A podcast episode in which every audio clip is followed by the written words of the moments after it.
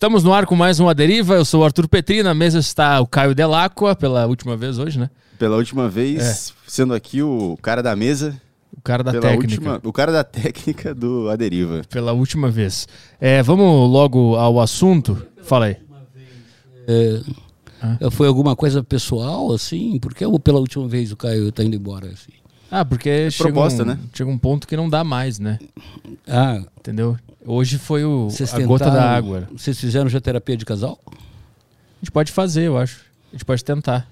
Ver se- Terapia de, de podcasts. Terapia, é, Podcasters. terapia de funcionários de podcast. É, se- quando cheguei aqui, vocês estavam se beijando. Não, mas tu viu? Vi. Vamos começar de novo, gente? Mas tu tava lá embaixo. Não, sim, mas eu- antes eu vim aqui deixar os livros aqui. Não era. Eu não vi. Então era outro cara que ele tava beijando. Mas não tava de boné também, assim? Tava. Patriots. Então, mas eu achei que tu não tinha visto. Não, não você tava de. Você tava de, de quatro, de costas. que bobagem. Eu tava tentando achar uma, uma saída agora. Não, só tinha uma entrada.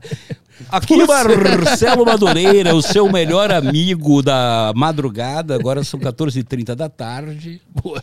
Galera, é o seguinte, ó, acessa aí Saco Cheio TV pra acessar o grupo da Deriva no Telegram e poder mandar perguntas pro Marcelo Madureira em áudio de preferência. Você entra lá, acessa Saco Cheio TV e acessa o grupo da Deriva. É isso aí, né? Exatamente. Se você for de telemarketing, se for do Bradesco, do Itaú, da Receita Federal, mande sua pergunta, também da Polícia Federal, mande sua pergunta. Eu recebo muitas perguntas, Petri, da, de telemarketing. Perguntam muito, o pessoal da Oi, da Vivo, da TIM. Que tipo de pergunta? Aí eles começam perguntando meu CPF. É uma, é uma dúvida que muita gente tem, né? É impressionante. Quando eu vou na farmácia, curiosidade. Na farmácia me também. perguntam também. Qualquer coisa que eu compro, eu o senhor tem CPF? Tenho, pode dizer. Não. Antigamente, quando eu era famoso, pediam para tirar um selfie, eu dar autógrafo. Hoje não, eles querem o CPF. E às vezes pedem o celular também. Eu fui na farmácia esses dias comprar um cortador de unha e Ah. a moça da, do caixa falou: qual é o teu, seu número de celular? Eu falei: não vou dar. Eu só quero comprar um cortador de unha. Mas ela, ela era, ela era pegável? Não, não era. Ah, tá. Eu tava com a minha namorada também do lado. Isso não quer dizer nada. Ela foi. Ela, de repente, ela foi com a tua cara. E... Não, eles querem o meu telefone pra colocar no, no banco de dados dele pra ficar me vendendo coisa depois. Eles vão vender a minha- a- minhas Não. informações um pro outro. Não, ela só queria, de repente, ligar para você depois do serviço, para Eu não confio, e não confio em ninguém que pede CPF nem telefone. tomar um chopp, comer uma pizza e depois a gente vê. E o CPF, por que, que eles pedem? Ah, O CPF quando ela for pagar o a chopp e a pizza para vir na nota, pô. Na Entendi. nota fiscal paulista. Ela tá se preparando pra um date que não aconteceu ainda. É isso que ela tá Exatamente, fazendo. você não deu condição para ela. Entendi, entendi. E ela ficou frustrada, ela é uma mulher que está fazendo análise. Eu, eu fui comprar um cortador de unha e a pessoa pediu todas as minhas informações. É Eu- impressionante, Eu, fico cara. muito irritado com isso. Não, mas hoje em dia, cara, acabou essa a, a ideia de privacidade. Eu estava ontem conversando com os caras.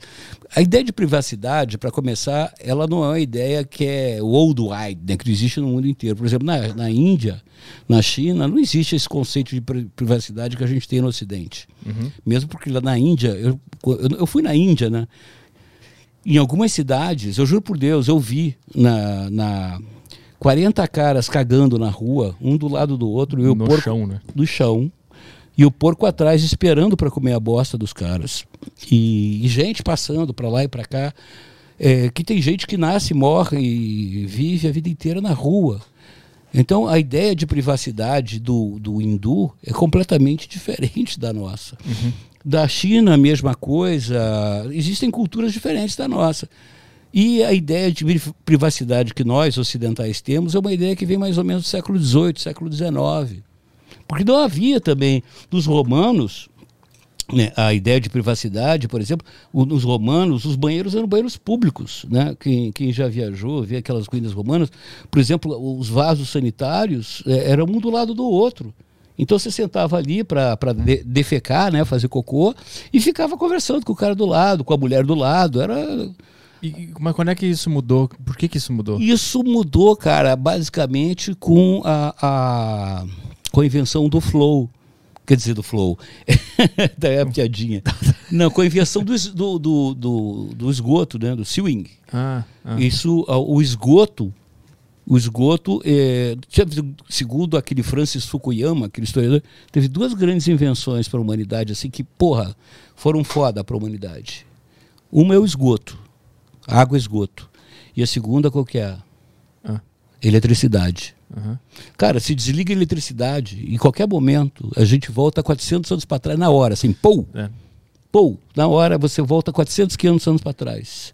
Eletricidade. E, e, e, o, e o sewing, né, o esgoto, é, ele permitiu com que a, a, a, mortandade infantil caísse dramaticamente, ou seja, o número de doenças. Hum. Então, possibilitou que aumentasse dramaticamente a população do, do planeta.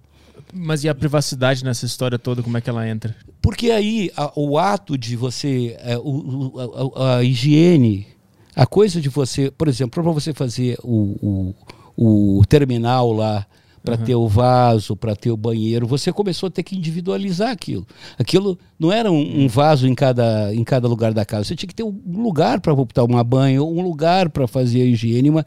E junto com isso também vem todo um, um aparato socioantropológico, né? época vitoriana, né, o, da Rainha Vitória. Então havia também um, um, um, um, espírito moralista, entendeu?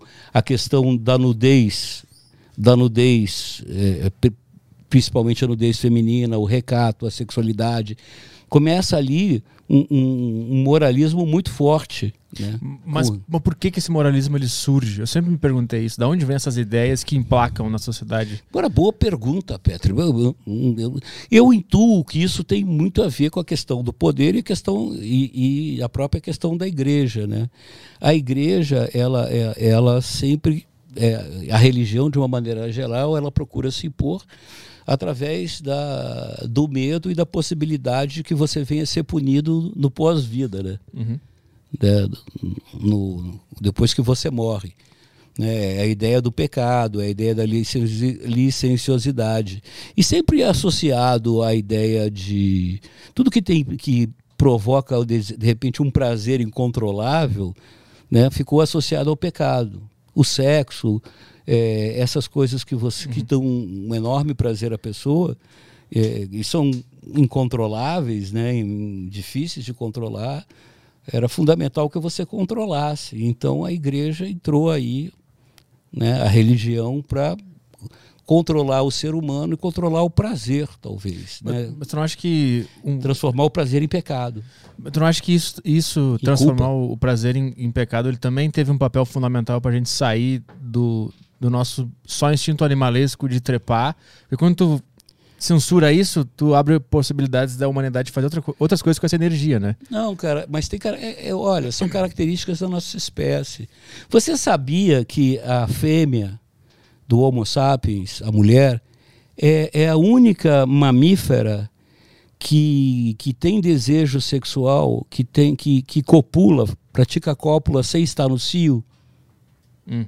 A, a, a mulher, ela, ela não precisa estar ovulando para ter desejo sexual e praticar sexo. Por que isso? É, isso é importante para a nossa espécie, porque é, a, a, como o nosso o, o, o bebê né, do Homo sapiens sapiens, né, os nossos bebês, eles, eles nascem, eles, eles dependem do, do pai e da mãe ainda por, é, por, por uns, até uns seis anos de idade, mais ou menos, até eles serem capazes de serem autônomos. Senão eles não sobrevivem. Uhum. Então, uh, era muito importante para a mulher ela manter o macho perto, para o macho como provedor, o macho como protetor, o macho como caçador, coletor, né, para que ela pudesse criar o, o, o filho do casal, para manter a espécie. Então, para ela prender o macho, é, é, a, a, seleção natural foi separando a, as fêmeas que tinham desejo sexual, que praticavam sexo sem ter necessariamente que com fins reprodutivos, hum. sem, ter, sem estarem ovulando, sem, sem estarem é, é, com o objetivo de procriar. Uhum, uhum. Então, por isso, é, a, a única fêmea é, que transa sem, sem fins é, é, evidentemente, é, obrigatoriamente reprodutivos é a mulher. Sim. E aí é muito interessante, porque essa discussão do feminismo, porque na origem da nossa espécie, o macho, ele tem esse papel é, no casal de ser o provedor, o protetor, aquele que enquanto a, a fêmea é, cuida da, da, da, não só da amamentação, ela cuida do rebento até que ele possa ser autônomo até que ele possa ter uma idade em que ele possa se virar sozinho, que naquela época era mais ou menos de todos 5, 6 anos de idade. Hum. E outra coisa curiosa é que na nossa espécie, diferente, por exemplo, de outros. É, é, do chimpanzé, do gorila, por exemplo, a, as fêmeas, é, é por exemplo, nos macacos, nos chimpanzés, nos gorilas, as fêmeas é, morrem logo depois da menopausa. Logo que elas, elas perdem o, o, a capacidade de procriar, elas logo depois elas vêm a falecer. No, na, na espécie humana, a, a, a, mulher, ela mesmo depois da menopausa, ela ainda vive uhum. muitos anos. Por que isso? Porque na falta da mãe, a, a avó era capaz de, de, de completar a, hum. o, a, a, criação da, da, da criança, uhum. né? A, e até que a criança fosse autônoma e, e garantia assim a sobrevivência da espécie. A proteção da natureza. É, caso... então, é, então, Arthur, é uma mistura de, de ciência, quer dizer, de, de, de biologia com, com, digamos assim, com cultura, né? de biologia, com antropologia, com sociologia, e, e, assim você vai construindo a humanidade. Sabe o que eu estava vendo? Não sei se tu viu na Netflix, tem um, um, documentário de um cara que ele vira amigo de um polvo, de uma polva, no caso. Não sei se tu viu isso. Ah, eu vi um trechinho, eu quero ver. É Minha do, mulher viu, mas. É eu, foda, é do caralho. E aí eu, acontece que a polva, né? Vou chamar assim, não sei se existe a polva, se o feminino de polva é a polva, não sei. Mas é, é uma, um polvo fêmea. E aí ela engravida lá no final da, uhum. da do, do, documentário. E o que acontece com o polvo, o polvo, ele, quando ele engravida, ele, ele calcula exatamente quando que os, os ovos vão. Os bichinhos vão nascer dos ovos para ele morrer ao mesmo tempo. Ele morre e os ovos eclodem uhum. ao mesmo tempo. E aí ele não ele se joga no meio do mar lá, o tubarão vem e come. Então ele se mata para os filhos nascerem a pois é, diferença. É, é um outro, e é, é, curioso, né? Porque, é, é, digamos assim, entre aspas, é um outro sentido de moral, né? É, é verdade. É um, é um altruísmo biológico. É. Da mesma maneira, por exemplo, que quando na China, até pouco tempo atrás, você só podia ter um filho. Uhum. Se, se, se fosse uma menina, geralmente o, o casal ou matava ou, ou, ou dava para adoção, se desfazia. Por quê? Porque na cultura chinesa, é, quem cuida dos, dos filhos, na, do, dos, dos pais na, na velhice é o filho homem. Hum. Então, se eles só, só podiam ter um filho, e se fosse filho, a filha mulher, eles sabiam que quando eles ficassem velhos não ia ter quem cuidasse deles, porque na China não tem aposentadoria, não tem INSS, não tem uhum. E não existe a noção de que a mulher também pode trabalhar tanto quanto um homem. Também não, era, é, é uma outra cultura, é, é completamente diferente da nossa. Então, para lá, do ponto de vista, digamos assim, moral, ético, não era é, é uma coisa inaceitável o infanticídio Sim. na medida. Entendeu? Uhum. É, é, por exemplo, ontem eu estava num. Fui dar entrevista aí para uns caras, interessante, estava falando, pô, a, a, as pessoas têm uma noção da China absolutamente equivocada. Né? Primeiro, a China, assim, a China é um país atrasado, que agora evoluiu muito, né? Para começar, o seguinte, a China, quando nós estávamos ainda catando coquinho, matando tigre de dente de sabre para comer, vivia, andávamos nus em bando, a China já tinha uma burocracia. A China é uma civilização que tem 5 mil anos. Né?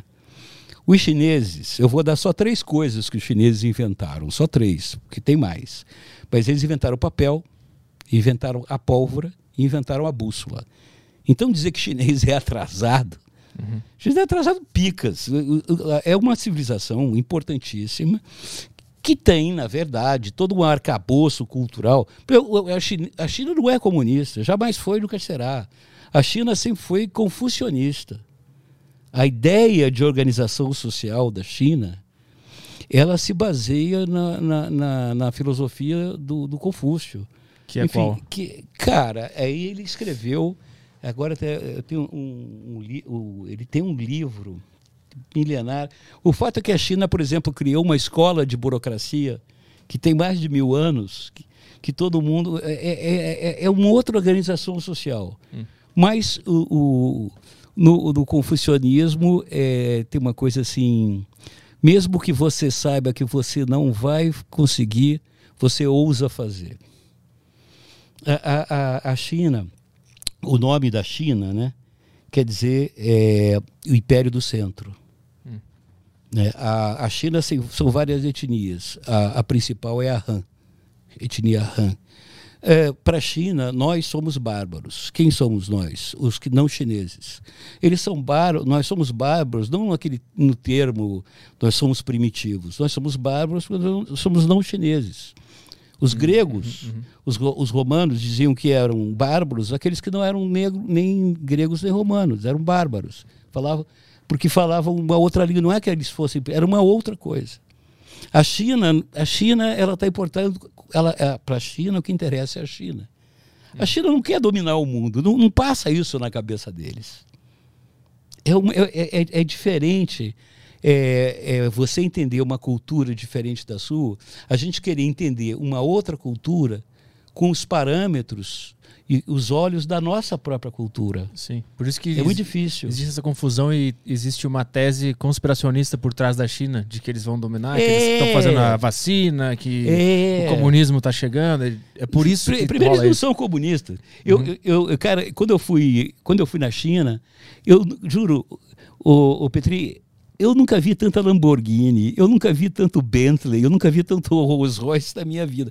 Se aquilo lá é comunismo, cara, então eu não sei o que. que, que ano foi isso que tu foi lá? Foi 2010, a última vez que eu tive na China. Eu lembro que existia um papo também que eles estavam é, é. se abrindo para o capitalismo. Isso é muito moderno. Não, não, é essa tese também não faz a sentido? China, a China é, é o que chamam de capitalismo de Estado. Hum a, a, a, é o capitalismo de Estado, ou seja, a economia é capitalista, mas o Estado é socialista. O aparelho de Estado é socialista. Mas isso existia antes do Mao Tse Tung. Isso existia antes da China comunista. O aparelho de Estado chinês ele é muito sofisticado e muito antigo. A burocracia chinesa é, é uma coisa que tem 5 mil anos já. Eles têm uma escola de burocracia que é muito foda de entrar. Tem nego que estuda anos e anos e anos para poder entrar nessa escola de, de burocracia, que você tem que ter um, uma formação filha da puta de filosofia, de história, de, de matemática. Você tem um exame anual, e se você entra para essa escola de, de burocracia, você vira um burocrata do Estado. É tipo uma faculdade para ser funcionário é, público. É uma faculdade, é, mas não funcionário público ah, não... na, na, concepção brasileira de funcionário uhum. público. Porque lá o funcionário público, ele é, ele é do Estado, ele não é do governo. Ah. O, o, governo ele passa, o Estado ah, fica. Entendi. entendi. Então ele, é, ele, é, ele, é um, ele é um funcionário do Estado. Ele, ele os, os, governos mudam, ele é um funcionário do Estado. Ele, ele, ele trata do aparelho de Estado. E ali é, ele é, digamos assim, é, é, a elite, é a nata da sociedade chinesa. Uhum. Entendeu? E ele pode ou não ser do Partido Comunista Chinês, ele Normalmente até são, mas, é, cara, é muito diferente. Da mesma maneira, se você for é, é, estudar né, o, o, o, as sociedades é, árabe-muçulmanas, cara, é um troço doido. Não é maluco. É porque é, são, os paradoxos são maiores ainda, porque é, os caras são totalmente é, fundamentalistas, são totalmente retrógrados, mas usam aparelho celular. Sim. Sim, existe essa hum. uma contradição aos nossos olhos, pelo Total, menos. Total, né? não. Ele, não, eles tratam mulher, por exemplo. As, as nossas feministas precisavam fazer um estágio num país árabe muçulmano para ver como é que a mulher é maltratada. eu, eu fiquei chocado, cara. É uma coisa assim inacreditável. Tu já foi lá? Ou... Já, já. Foi eh, Arábia Saudita, Jordânia, que, que, que tu viu lá de, de, mais saliente, que é muito ao contrário do, da nossa cultura? Assim?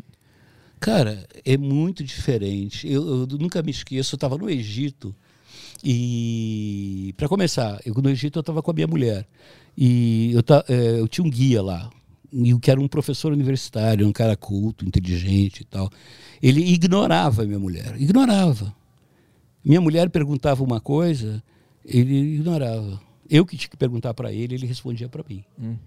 Né? É, é, ele, é, a, a, mulher lá ignorada como, como, uma, como um ser. Uhum. Né? Ele era um professor universitário, um cara culto e tal. Aí teve aquele, não sei se você lembra daquele episódio de um dinamarquês, um, de, um cartunista dinamarquês, fez uns desenhos sacaneando Maomé. Sim, eu lembro. Aí foi lançada uma fatwa. Né? Uma fatwa é uma sentença de morte. Né? Um, um, o Ayatollah, é, porra, Marcelo Madureira insultou o, o Maomé, insultou Alá, então eu, eu lanço uma fatwa contra ele. O que quer dizer isso? Qualquer muçulmano que encontrar o Marcelo Madureira na rua e matá-lo, é, imediatamente vira um santo, vira um mártir. Hum. É o que aconteceu com aquele escritor também, Salman Rushdie, uhum. né? E... Qual, qual, dos dois foi o do Charlie Hebdo? É o dinamarquês, né? Que, o... que, escrevia na revistinha. Não, não, não, não, não, isso foi na França. Esse é outro cara. Esse nem, é, o Charlie Hebdo isso, já Charlie foi, Hebdo. não, nem teve uma fatwa. Aí Ah. o nego já nem teve. A fatwa é uma coisa assim, vai o Ayatollah pra televisão e fala, ó, é, o fulano de tal, esse foi um dinamarquês, fez os desenhos sacaneando Maomé Uhum. e, e lançou tem uma fatwa aí, o fulano, um muçulmano que chegar e matar esse cara, esse infiel, é, vai ser declarado mártir e santo. E pegaram ele. Não, não, não pegaram, Não, porque o cara ficou lá na Dinamarca, cara cercado de polícia. O Salman Rushdie também, ele vive na Inglaterra, cercado de, de segurança. Aham. Porque a, a, a, a, pode ser retirada também, mas até hoje não retiraram. Mas o fato é o seguinte, eu, aí eu fiquei discutindo com esse professor de noite, falei, porra, na nossa civilização, na minha civilização, na minha sociedade, a gente faz piada com Jesus Cristo, com Moisés, com, com tudo que é santo, com, com tudo. Não é uma ofensa. Não é uma. Ele falou, não, mas na nossa aqui, o cara ofendeu Maomé. Não pode. Ele realmente tem que ser. Ele tem que ser sacrificado. Isso é. Aí a gente ficou conversando isso. Eu falei, pô, mas na nossa sociedade, isso é uma coisa que é perfeitamente aceitável. Agora, na nossa sociedade, por exemplo, o jeito que vocês tratam as mulheres é absolutamente inaceitável. Eu não consigo entender. O fato é que no final da, da noite, né, a gente concluiu que porra, eram sociedades completamente distintas e meio impermeáveis e que a gente tinha que apre aprender a conviver um, eh, sem ter que se impor uma na outra, entendeu? Uhum. Sem que ter, haja uma supremacia. Mas isso não é simples, né? Eu já vi até manifestações de mulheres muçulmanas é, tipo, combatendo a ocidentalização do Islã lá, no, lá em Londres. Lá. Elas querem usar burca e elas aceitam o que está rolando. Então a gente olhar com nossos olhos o que está rolando lá é muito difícil porque às vezes não, não, não é tão estressante para eles como a gente imagina que é. É, Não, aí eu acho o seguinte: é, ela quer morar no Ocidente com os hábitos culturais do. Sim, aí tem esse ponto Bom, também. Né? se ela quer morar Tem em Londres, ela tem que viver é como se vive em Londres. Sim, sim. Se ela quer manter os hábitos culturais dela, ela que more lá em Riad, mo- mo- more lá na, na, na- em, em- Amman, na Jordânia, mora no Cairo. Eu quis dizer mais sobre a própria mulher aceitar usar a burca e ser subjugada. Ela nem vê co- co- isso como uma a- subjugação. A, né? a, é, a burca, na verdade, é que tem vários tipos né, de roupa.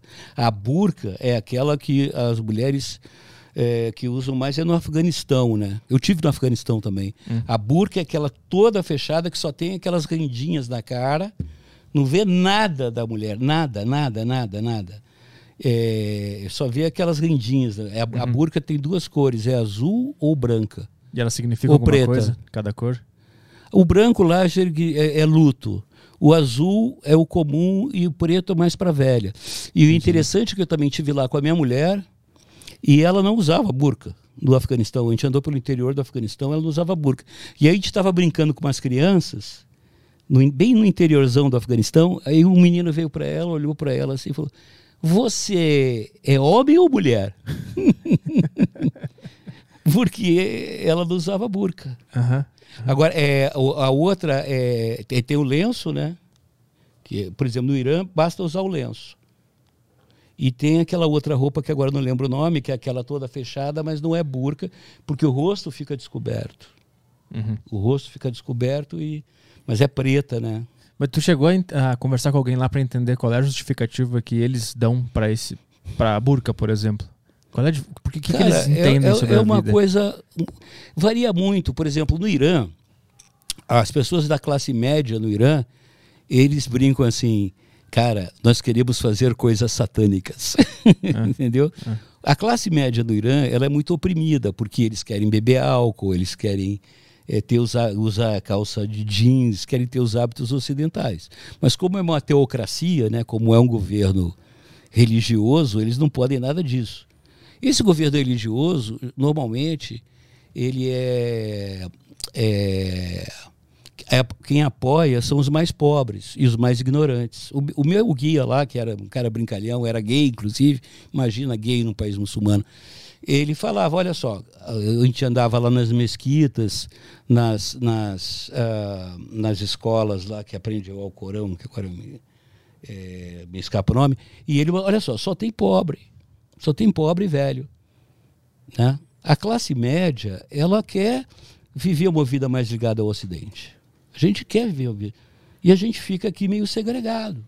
Hum. Entendeu? A gente faz festa e a gente tem que fechar todas as janelas, a gente, para beber um uísque, beber um vinho, tem que ser tudo escondido, vive toda uma vida escondida. Uhum, uhum.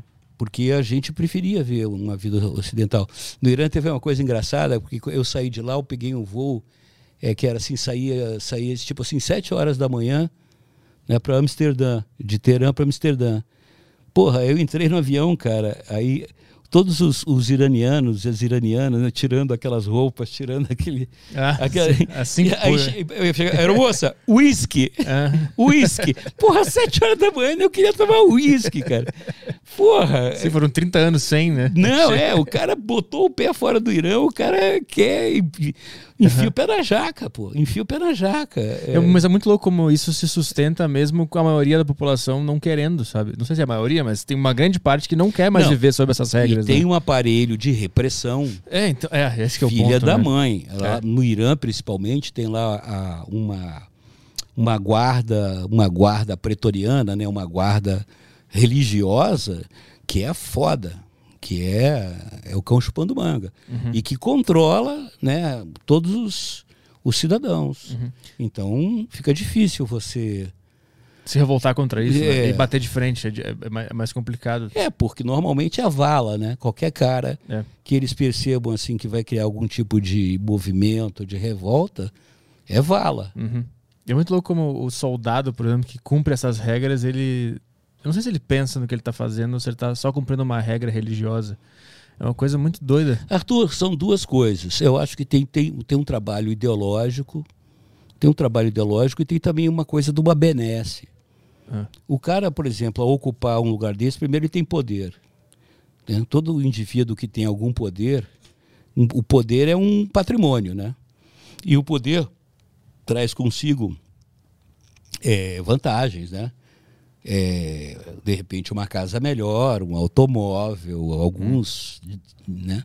Geralmente esses governos opressivos, as ditaduras de esquerda e de direita, que são, são ditaduras, elas têm dentro do, do, do aparelho de Estado essas essas as benesses para o que a gente chama nomenclatura, né? Os caras que pertencem ao aparelho de Estado, eles, eles têm direito, né, na, na União Soviética, a uma dacha, uma casa de campo, carro com motorista, escola internacional para os filhos, férias do exterior. Então, porra, Uma cara- motiv- motivação além da Claro, ideologia. Claro, pra é, a ideologia não é uma justificativa. Ah, o- o- os benefícios é que va- va- va- valem a pena. Sim. Você estava falando antes da, do- do- dos ataques muçulmanos, né? Artistas que, que desenham Maomé e tal. E, tu estava conversando com um cara e tu disse, ah, lá, na minha sociedade a gente pode fazer piada com nossos santos e tal, que não tem problema, né? Mas eu lembrei do ataque na Porta dos Fundos lá, que jogaram a bomba no, no- na produtora por causa das piadas com Jesus. E aí eu pensei, será que a gente não deu uma caminhada para trás aí? Eu acho que o Brasil, em vários aspectos, está dando uma marcha ré acelerada e em, em vários sentidos, na economia, na política, nos costumes, É, eu estou lendo até agora um livro do Antônio Risério, que é um puta de um pensador brasileiro, que, pô, pena que eu deixei na minha mochila, que deixei ali atrás, onde eu fazia até um jabá do livro. livro é bom. Qualquer livro do Antônio Risério é bom, um dos melhores pensadores brasileiros.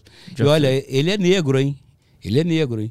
E... Já fez vídeo no teu canal sobre esse, esse livro e vai fazer depois? Não, vou fazer depois. Já falei de um outro livro dele que é muito bom também, que ele, ele dá um pau aí nessa, nessas, nessas políticas de, de essas bandeiras aí de identitárias. Uhum. Mas enfim, é, o Brasil está dando uma marcha ré acelerada nos últimos, eu vou dizer, de, de 2000 e 2012 para cá, a gente, o Brasil está andando muito para trás.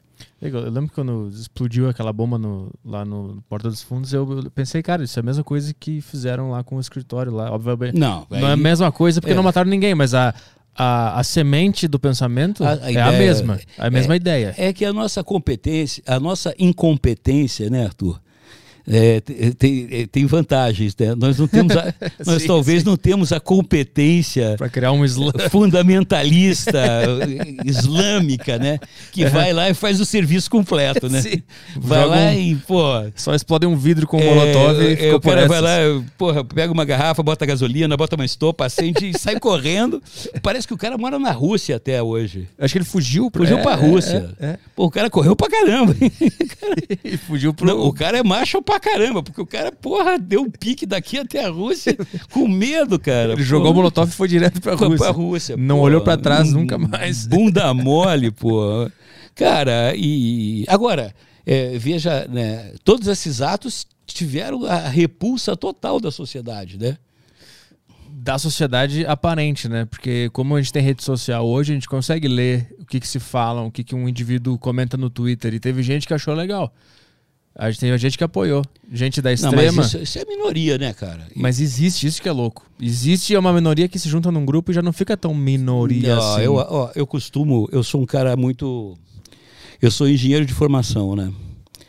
E, e eu costumo. Eu costumo pensar sempre em termos estatísticos. Tu, tu saca a curva normal, né? Aquela curva em forma de sino de estatística que tem assim. Uhum, uhum. Né? Então aqui no meio daquela curva assim, em forma de sino, tem aqui a, a né, a, a, norma e a média, né, geralmente coincidindo. Ali está a média, né? E tem aqui os, a rabeira das curvas, né, que são os percentis finais, 0,25%, 0,25%. Eu acredito que, estatisticamente, esses extremistas que você encontra aí na internet, eles, eles são minoria mesmo, é que eles gritam muito. E, e, e como todo, eles são, digamos assim, terroristas cibernéticos. É, é, igual o terrorista. O terrorista, ele, o, o intuito dele não é, é, é, meter medo na sociedade. É o rato que ruge. Hum. Porque ele é muito menor, entendeu? Ele é o, é o corajoso do anonimato, é o, é o corajoso do apelido. Uhum, uhum. Entendeu? Porque quando chega a hora do pau, esses caras eles se encolhem. E, e, e, e quando eu digo pau, não é enfrentamento físico violento, não. É justamente quando você tem a reação civilizatória. Ah. Quando você tem o, a, a, grande massa da população educada, civilizada, que faz um, digamos, uma, uma caminhada de um milhão de pessoas repudiando esse tipo de atitude, e esse pessoal se encolhe. Hum. Tu, tu, tu, que fez humor na, na televisão aberta na década de 90 hum. e até 2000 e, e poucos, é, como é que essas pessoas se expressavam naquela época que não tinha internet? Tu recebia? Era uma carta? Cara, essa é a grande é pergunta. É ótima pergunta. Pois é, essas pessoas não me chegava nada disso. Não, essas pessoas não tinham nenhuma expressão. Não tinham nenhuma expressão. Agora, deixa eu fazer um negócio, Petri, para você. É. é. engraçado, eu falo muito isso para os meus, meus colegas humoristas, principalmente para o pessoal da, da, da Jovem Guarda, e o pessoal que está aí. Porra, a gente acaba gastando um tempão com os haters. Sim. A gente é, dá muita corda para os haters. Fala, uhum. porra, gasta saliva com os haters, em, em vez de a gente se ocupar daqueles que valorizam o nosso trabalho, que entendem o nosso trabalho, que elogiam o nosso trabalho. A gente, quando você está se ocupando lá de discutir com o hater, você está mostrando a Buda para o cara que, que gosta do que você faz. Sim. Eu prefiro me ocupar das pessoas que, que, que, que, que, que gostam que eu faço, que reconhecem meu trabalho. Então, os haters eu deixo lá eles falando sozinhos. É eu acho que existe um elemento psicológico, né, de defesa da, da nossa existência. Quando a gente vê alguém falando mal, aquilo impacta de alguma forma. Mesmo que a gente saiba racionalmente que é pra eu me importar só com os caras que gostam, mexe, dá alguma coisa. Quando começou a existir a transição da, da, da era digital, de começar a ter internet, tu não percebeu alguma. tipo, um ataque ao caceta e planeta? Eu lembro que teve uma, Teve. uma, uma, uma entrevista tua que tu verdade. disse, né? Não, teve. E teve um momento que tu começou a perceber, tem gente que ataca o caceta em algum momento. É Tu verdade. É verdade, mas eu sempre digo isso, eu sempre disse isso, olha, é, cara, primeiro, cara, imagina, ninguém, ninguém pode querer ser unanimidade. Imagina você viver numa sociedade em que você é uma unanimidade. É uma, é uma sociedade doente, né? Eu acho que é, unanimidade faz mal ao mundo. Então, é, é impossível todo mundo gostar de você. Alguém, alguém não vai gostar. Agora, entre gostar e odiar, né, vai uma diferença muito grande. Entre uma coisa de assim, a gente ser adversário ou concorrente, é uma diferença muito grande entre ser inimigo. Né? A gente ser concorrente, né? por exemplo, nós somos humoristas, mas somos colegas também. Né? Nós somos adversários, né? você, sei lá, gremista, eu sou flamenguista, a gente somos, somos adversários. Mas no final do jogo a gente troca a camisa, a gente se cumprimenta. De repente estou jogando Grêmio, está jogando Flamengo. Agora, outra coisa é o seguinte: não, eu quero te matar, cara. Entendeu? Não, Eu, eu te ver, eu quero te matar, eu quero te obliterar. Aí já é outra coisa. Isso é uma coisa doentia. Sim. Isso não é normal. Nos anos 90, quando vocês faziam Hum. piadas e falavam sobre política e sobre o governo e tal, é, existia alguma resistência e aí era só por parte do poder, não do público? Ou era, de- era, era como se estivesse surfando uma onda livre, assim, fazendo brincadeira com tudo? Cara, a gente tinha uma espécie de licença eh, poética ou licença moral da sociedade, porque a gente não tomava partido de ninguém. A gente fazia piada com todo mundo. Então as pessoas sabiam disso. E até hoje, eu não sei se você conhece, eu escrevo junto com o Uber, o Agamenon Mendes Pedreira. É, Eu conheço. publico lá no Antagonista. Hoje mesmo eu publiquei lá. Aham. É, hoje é, o título do, do artigo é o, crise, o, crise, o Presidente da República. Aham, O presidente da República. É, então a gente dá porrada no Bolsonaro, dá porrada no Lula, dá porrada em tudo. que- que- com piada. A gente não dá porrada, a gente faz piada, ri. O Cacete Planeta era a mesma coisa. A gente ri, é, criava piada sobre tudo, não era? Entendeu? Inclusive, uma coisa que eu acho. é, eu, eu particularmente não gosto, mas respeito, mas não admiro quem pratica, é, por exemplo, fazer o humorismo engajado. Humor não tem engajamento. Humor é humor. Entendeu? Então, ah, eu sou de esquerda, então não vou fazer piada com o PT, com o Lula. Pô, caralho, aí que eu vou fazer mesmo. Entendeu? É, não. Ou, ou, ou mesmo, é, as pessoas, eu, eu, enquanto artista, humorista, eu ficar emitindo é, opinião é, política como se eu quisesse, com a minha opinião, influenciar a cabeça dos outros. É, eu, eu, eu acho isso prepotente. Eu acho que essa coisa de influenciador cultural, né? Uhum. Isso é um termo é, é um termo é, é, prepotente e é, um, é uma coisa muito babaca, né? Porque eu mesmo digo, pô, não me sigam, porque nem eu sei para onde é que eu estou indo. Exato, exatamente. eu não quero influenciar ninguém. eu não quero influenciar ninguém. Eu não quero, porque eu, eu, eu, eu, eu digo, eu sempre digo, cara, eu sei que eu sou um cara ignorante e que eu vou morrer ignorante. Eu só tenho um objetivo na vida. Todo dia eu quero ir dormir um pouquinho menos ignorante do que eu acordei. Agora, isso não me dá o direito de que eu, o que eu acho bacana é que é bacana, o que eu acho uma merda é que é uma merda. Uhum. Não. Uma coisa que eu acho que é legal pode ser legal para mim, mas para você pode ser ruim. Uma, uma coisa que eu acho que é bonito, para você pode ser feio. Uhum. E isso não faz, não faz eu ou você melhor nem pior. Temos opiniões divergentes, que bom. Sim, assim, o problema é que as pessoas não conseguem dialogar dentro dessa dinâmica de eu sei que tu não gosta e eu É. gosto e vamos dialogar sobre isso. É, é, exatamente. Vamos debater, porque eu quero entender porque você gosta, que de repente eu estou errado. De repente você vai abrir a minha cabeça para um negócio que eu não consigo ver. né? Ou vou entender teu ponto e vou continuar. É, ou então tem aquela coisa babaca assim, ah, porra, o, o, o, o, o- sei lá, o Gilberto Gil diz que a coisa é legal, então eu automaticamente vou achar que é legal, porque eu acho que o Gilberto Gil é legal. Eu acho que o Gilberto Gil é legal. Agora, eu, eu- primeiro, não é o Gilberto Gil, é a obra do Gilberto Gil. A obra do Chico Buarque, a obra do Caetano Veloso, eu adoro. Agora, isso não, não me obriga a é, qualquer juízo que eles emitam ou, ou qualquer forma de- deles pensar, que eu obrigatoriamente, automaticamente, vá, vá me engajar, vá assinar embaixo, ou de maneira nenhuma. E- Existe uma dificuldade de descolar a pessoa da obra, né? Isso é muito difícil de fazer. É muito complicado. Cara, a- as pessoas, o Arthur, elas gostam das soluções simples e equivocadas. É. Que as soluções, é, as soluções certas são complexas. Você tem que estudar e você tem que pensar. As pessoas têm muita preguiça.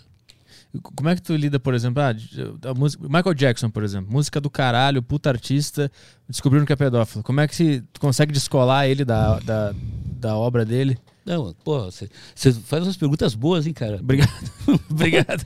Se fosse, pô, exame para entrevistado do município, eu tava fudido aqui, cara.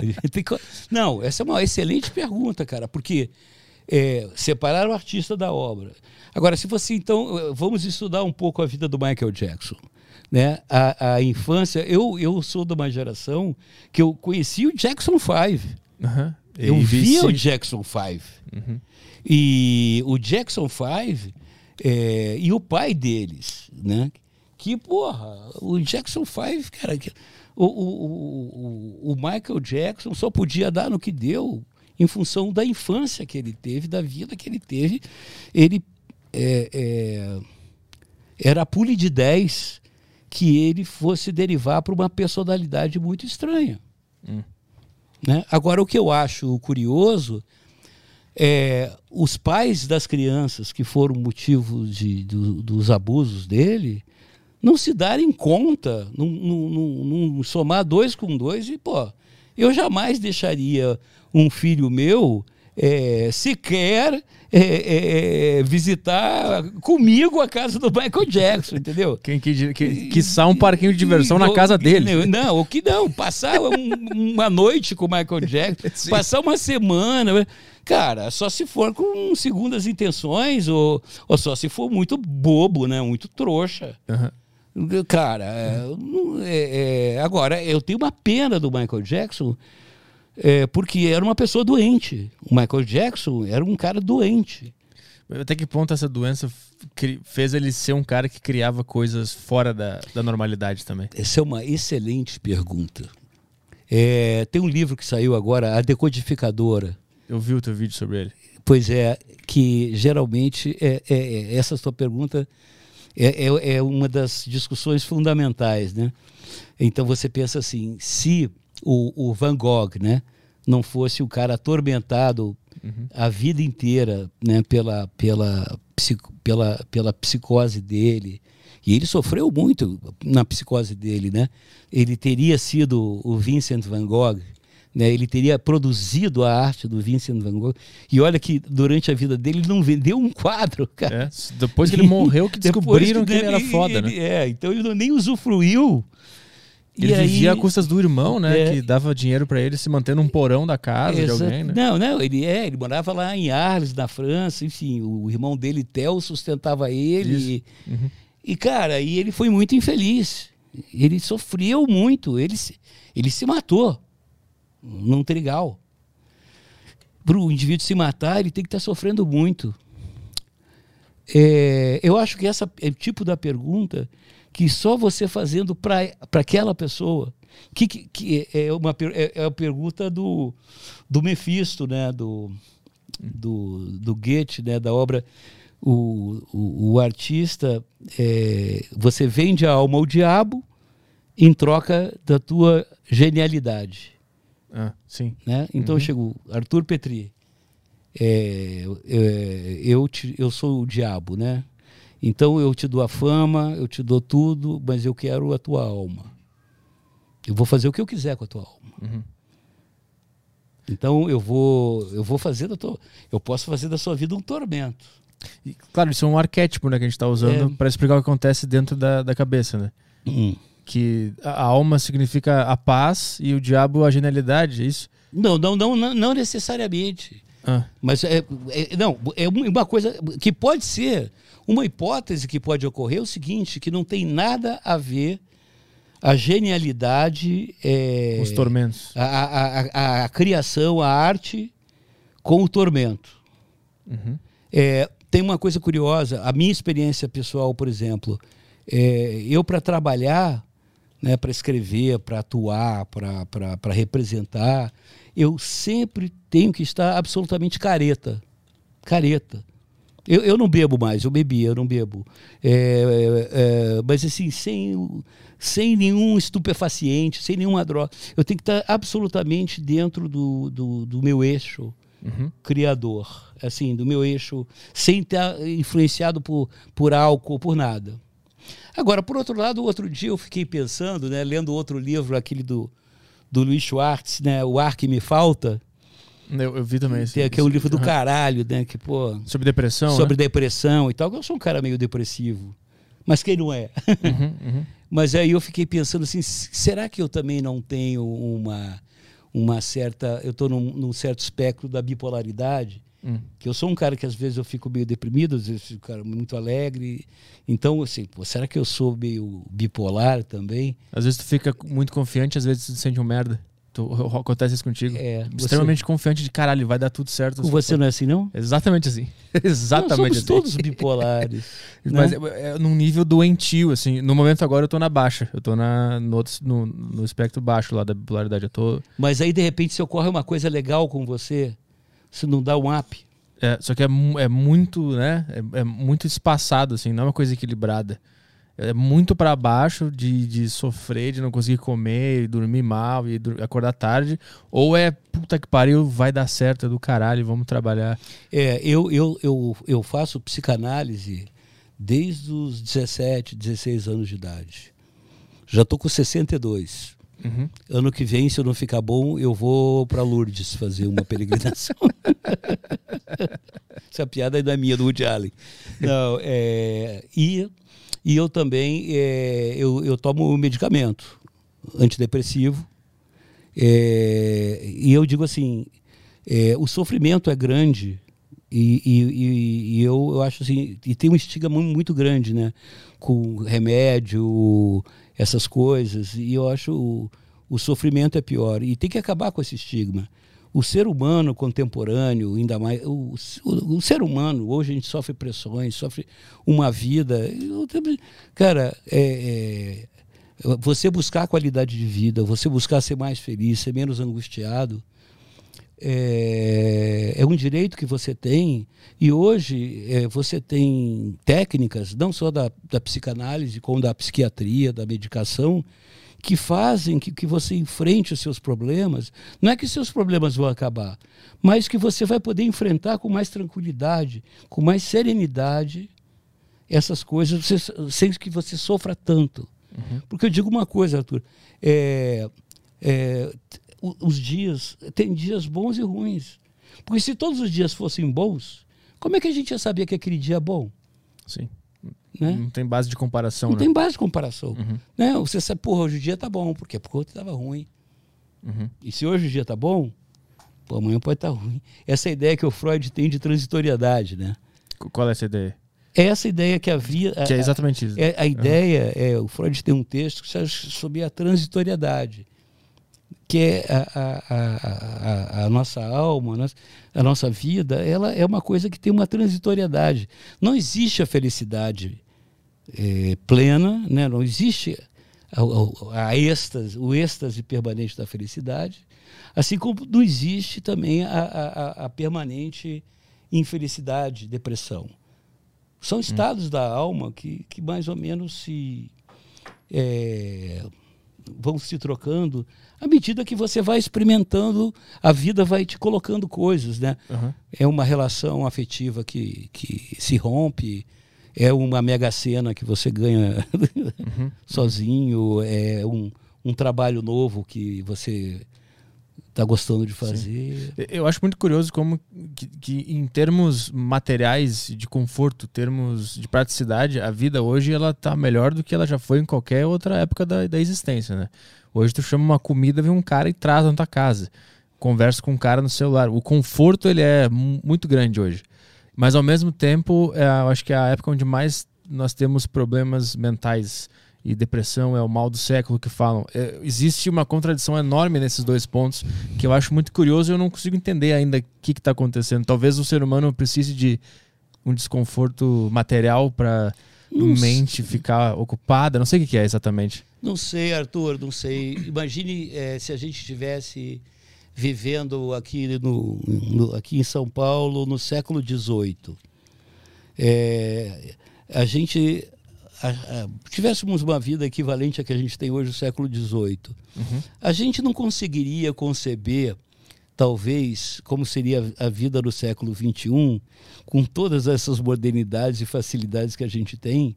E eu acho que na, na, naquela época né, a gente poderia também se considerar muito satisfeito, muito, muito privilegiado, e ao mesmo tempo ter angústias e, e depressões e coisas. Assim como eu acredito que daqui a 200, 300 anos, os caras estão assistindo esse nosso vídeo aqui, esse nosso, esse nosso bate-papo. Puta que pariu, como é que aqueles caras podiam. Que papo atrasado, né? Não, como é que eles podiam viver com aquele troço no, no Ah, ouvido, Sim, sim. falando naquela piroca, entendeu? Sentado numa Sentando numa poltrona. poltrona, aquele troço horror. Cara, que, que mundo rudimentar. Exato. Entendeu? Eu- cada, cada coisa é sua coisa. Eu acho que eu acho, eu acho, Arthur, que a angústia, a, essas coisas todas acompanham a nossa existência desde que a gente adquiriu essa nossa essa nossa característica ímpar né, no mundo animal, que é a consciência. Uhum. A consciência é foda. Inteligência é uma coisa. Sim. Inteligência o computador tem. Mas consciência é foda. Quando o computador tiver consciência, ó. Ah, já tem, né? A Bia do Bradesco que se ofende já com as coisas já. Quem? É, mas não, mas não é ah, mas não é assim. Ela já te responde, já. Tu pode pedir uma foto dela que ela fica brava. já. né, mas não é. Consciência de verdade, né? Quando você conseguir realmente é, traduzir né, a, a, a, a linguagem físico-química das nossas emoções, né, das nossas sinapses, essa linguagem, aí, um- aí um abraço para nossa espécie. Mas será que existe um código da consciência que nem existe o DNA lá do, do livro da decodificadora? Eu, eu intuo que sim. É? Intuo que sim. Só que a gente não tá nem perto de achar ainda. Cara, é, é- é tipo daquele negócio. é, eu, eu- quando eu estava no, no científico, é, eu lembro que eu acompanhava, eu achava do caralho. É, tava aquele projeto de fazer o genoma humano, né? O genoma humano, que era vários computadores da- do, do, do, do mundo estavam trabalhando para fazer a decodificação do, gemo- do genoma humano e custou bilhões, de- enfim, demorou anos e anos e ficou pronto. Eu achei aquilo do arco do caralho. Hoje você faz isso, que é o chamado exame do DNA, né? Hoje você faz isso no programa do Ratinho. Entendeu? Então, cara, você diz assim, porra, é, quando é que nós vamos descobrir é, é, é, como é, a consciência, né? Como é que O código da consciência. é o código da consciência? Eu acho que a gente está cada vez mais perto. Puta, que se a gente achar o código da consciência, vai cair por terra qualquer ideia divina que a gente tem de existência. Ou talvez ao contrário, né? A gente, a gente descubra o código da divindade, talvez também. É, é aquele negócio do homo deus do Harari, né? Na verdade, né, o homem criou Deus à sua imagem e semelhança, e não o contrário. Deus não criou o homem à sua imagem e semelhança. É. Na verdade, é, nós criamos a, a divindade para a gente poder, um, é, talvez, né, filosoficamente, um dia concluir que a divindade somos nós. Né? Nós somos os, os, Então, a divindade é um potencial que o humano deseja perseguir. É, não, nós estamos alcançando, na Entendi. medida em que hoje nós podemos criar vida. Nós cri- Cara, hoje nós, nós criamos vida a partir de matéria inorgânica. O que, que é um computador? Um computador não deixa de ser uma forma de vida. Uhum. Porque ele tem inteligência, ele, ele, ele, ele se comunica com o meio exterior e ele é feito de matéria inorgânica. Ele só não tem consciência. Então, se você é, pega a. é, quando a gente é, for capaz realmente de criar é, consciência, é, gerar consciência, é, é, mais que isso, quando a gente for, digamos assim, imortal, quando a, a- que essa, a- essa questão de angústia e tal vem da nossa consciência, da nossa mortalidade, da nossa finitude, da nossa limitação. Essa, tu acha que essa é a semente dos, dos transtornos. Essa angústia vem um pouco disso, Tá, sim, entendi. Uhum. da, da- da nossa finitude, Uhum. né? Da nossa, é assim, que é a grande pergunta é qual o sentido da vida? Porra, eu nasço daí morro. Na verdade, a vida hoje é um, é um breve espaço, é um breve interregno entre a sua inexistência. Sim, né? sim, sim. Você existiu aqui, daqui para cá e daqui para cá. Você não existiu. Uhum. É, é- é todo o resto. A gente vai passar mais tempo não existindo do que existindo. Não, na verdade, a partir do momento que você pode passar a existir indefinidamente, é, o que a gente entende como existir, né, primeiro assim, qual o sentido da vida? A pergunta vai permanecer. Não, não vai acabar a pergunta qual o sentido da vida. Mesmo na imortalidade. É, você vai ter mais tempo para pensar. né? Mais tempo pra sofrer. Não, é talvez não, porque É. você sabe também que é, morrer não é, uma, não é uma possibilidade. Sim. Morrer não é uma possibilidade. É, e, e daí o que acontece é o seguinte: é, a gente vai, o, o que a gente entende por viver, por existir, por ser, é, passa a ter um outro significado. Uhum. Eu acho que se o ser humano conseguir alcançar a imortalidade, ele vai acabar esbarrando na, naquele negócio de se eu tivesse comida à disposição sempre, se eu soubesse que ia durar para sempre, que eu não preciso trabalhar para ganhar dinheiro e tal, talvez o meu caráter fosse diminuir. E eu acho que se o ser humano alcançasse a imortalidade, ia ser um mundo de guerra e violência. Eu acho que as pessoas iam morrer de, de mais assassinato e homicídio do que de ordem natural. É, é a mesma coisa né, que quando eu critico os ateus, né, dizendo, ah, pô, se você não tem fé, não tem um Deus que te segure, né, uma religião que te segure, você vai cometer Ah, todos sim. os Por absurdos. que você não faz um mal? É, ó, É, eu- eu, não- eu discordo dessa. É, é, eu sou ateu, nunca matei ninguém. Mas aí eu vou te colocar socraticamente uma outra questão. Vai. Se você, né, que nós somos todos um amontoado de átomos, né? Aham. Somos aqui um bolo de átomos.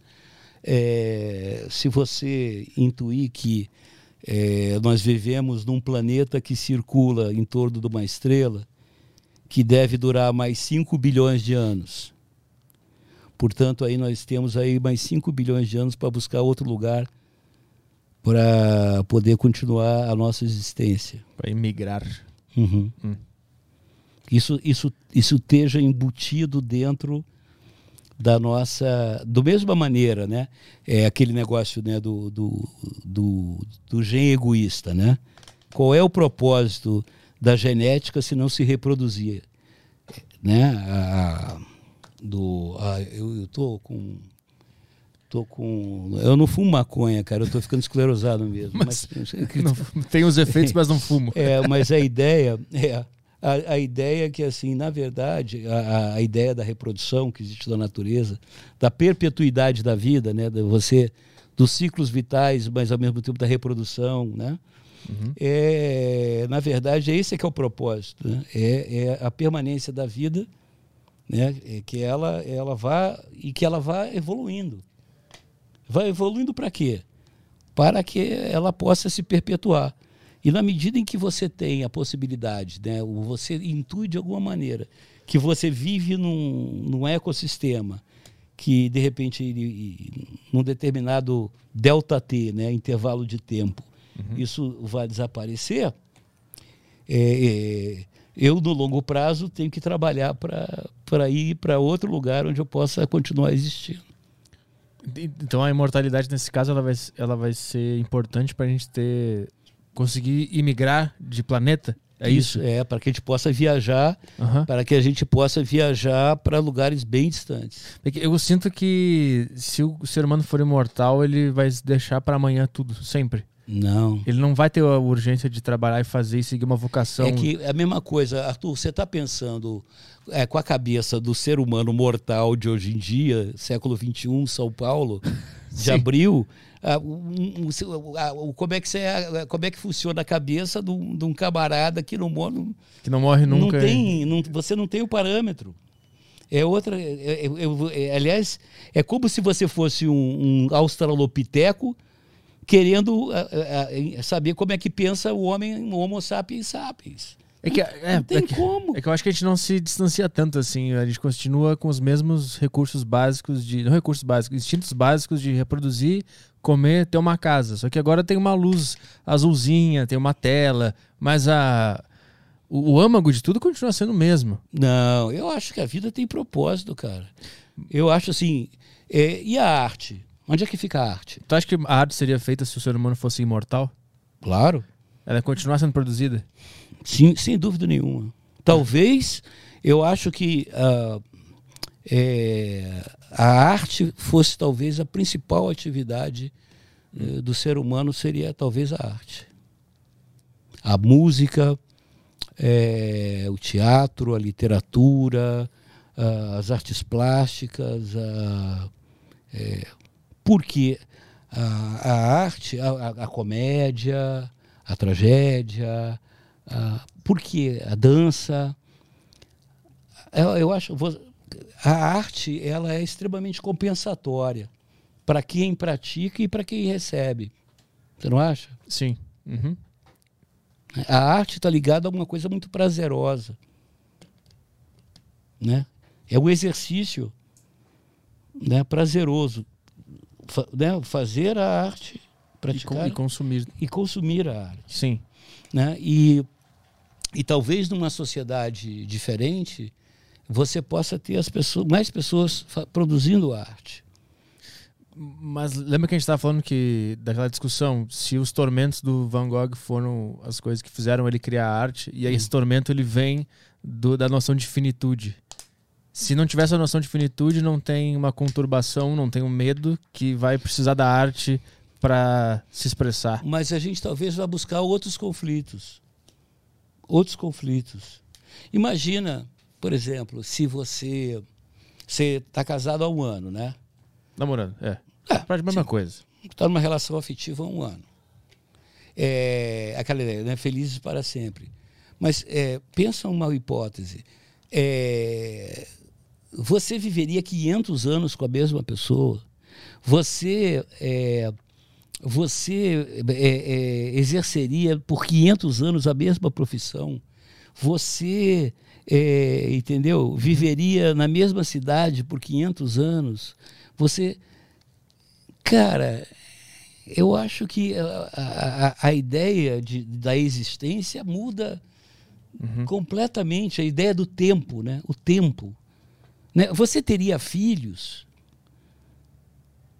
Né? Se eu vivo, se eu sou imortal, é, para que, que eu vou ter filhos?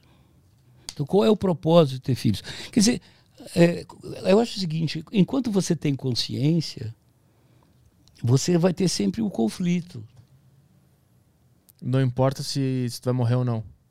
Não importa se vai morrer. Sempre vai ter conflito. É, a ideia- é, os gregos, quando inventaram lá o teatro, inventaram o teatro, não foi antes, mas qual é a ideia do teatro? Qual é a ideia da. Até na piada, qual é a ideia? É o que chamam de patos, né? É o, o conflito. Ah. É, é o, é o protagonista e o antagonista. Tem que ter o conflito. Não tem que ter a- a- a- o vem de lá e o vem de cá. E isso é produto da consciência humana. O conflito Sim. a- o embate de ideias, né? o embate de heróis, o embate de pessoas, o, né? o, o negativo e o positivo. Então, tu- Isso está no eletromagnetismo, isso está em tudo. Então, numa sociedade imortal, só o que ia restar é, é a arte. Porque só. Não, não, não falei isso. Não, não, digo. Hum. Não só, porque obviamente a gente não pode generalizar, mas tipo, as coisas mais supérfluas elas iam, elas iam sair e a arte ia ficar muito mais latente e forte, ia ser o, o maior sentido daquela existência. Arthur, quando chegaram no século XIX, no século XIX, lá no, na Europa, os caras começaram as invenções assim, avião, é, é, anestesia para cirurgia, assim. Assim, pô, a, a humanidade chegou, bateu no teto. Uhum. Não tem mais o que inventar. Sabe, agora, porra, agora é deitar e botar as pernas para cima e curtir. Porra, o que, que aconteceu do século XIX para cá de evolução? Uhum. É, eu acho que para cada, para cada resposta que a gente encontra, aparecem três é. novas é. perguntas. E possibilidades. Não, as possibilidades, possibilidades. Vão, é, é. vão aumentando, vão aumentando. É, quando você se. Porra, tá legal, agora eu sei como é que se expressa a consciência. Mas para que serve essa merda? Uhum. a gente, as perguntas sempre vêm, aparecem, cara, não, não, não tem jeito. É um exercício legal de fazer, né? de ficar é. pensando nessas coisas. Tu acha então que a humanidade ela vai descobrir que ela mesmo é Deus ou porque quando tu disse que a gente vai se chegando em Deus, na figura da divindade que Mas a gente as criou... As pessoas aqui que estão assistindo vão subir pelas paredes, né? Mas... Porque... É, é, não, na verdade é, é, é, Nós não somos deuses, né? Que na verdade deuses não existem, né? Talvez os deuses gregos são mais próximos, porque os deuses gregos tinham todas as falhas dos humanos, né? eram invejosos, mesquinhos, uhum. eram, né? tinham características positivas e negativas, né? Eram, então, é, os deuses são humanos e os humanos são deuses, né? É, é difícil, porque, cara, eu costumo dizer é, que geralmente quando você fala que você é ateu, que você tá, é, é, geralmente parece que é soberba, né? Que você está se sentindo até superior aos outros. Vocês são um bando de ignorantes que acreditam aí. Coisa mística. Mística uhum. e tal. Olha, eu digo o seguinte: é, eu adoraria ter fé. Eu adoraria ter fé, porque eu tenho certeza que quem tem fé é mais feliz. Hum. A pessoa que tem uma fé verdadeira é mais feliz. Porque também tem pessoas que têm fé por medo, né? Sim. Aquela fé, não, eu vou, eu vou fazer isso, vou fazer aquilo, porque se eu quero ir para o paraíso, eu quero ter né, a vida eterna, eu quero. Né, elas elas não, é, não é pela fé, né? Eu acho que a fé, poucos alcançam né, essa coisa assim, praticar o bem, né? Tem uma coisa que eu acho que é espetacular, né? Que é ligado à fé, não faça aos outros aquilo que você não quer que façam com você. Essa é uma essência né, da, da filosofia judaico-cristã. Né? Não faça aos outros o que você não quer que façam com você. Né? Isso é uma coisa da civilização. Por exemplo, a fé está é, tá muito ligada à, civilização. Né? Uhum. A solidariedade e tal. Mas aí você partir para o lado místico, né, para o lado metafísico, né, e acreditar né, que existe uma força superior que governa tudo, uma inteligência, ou, ou, ou mesmo santos que intercedam. Cara, é, não existe nenhuma evidência que me, convença, que me convença dessa ideia. Sim. É, agora eu não, eu não posso é, eu não posso, como é que dizemos, ficar tirando onda, sacanear, o, o, o entendeu? O, o, tratar menor. Uma pessoa que tem isso, sinceramente, que é onde ela é capaz de se encontrar e, e, e o, seu, o seu, seu, seu, significado no universo.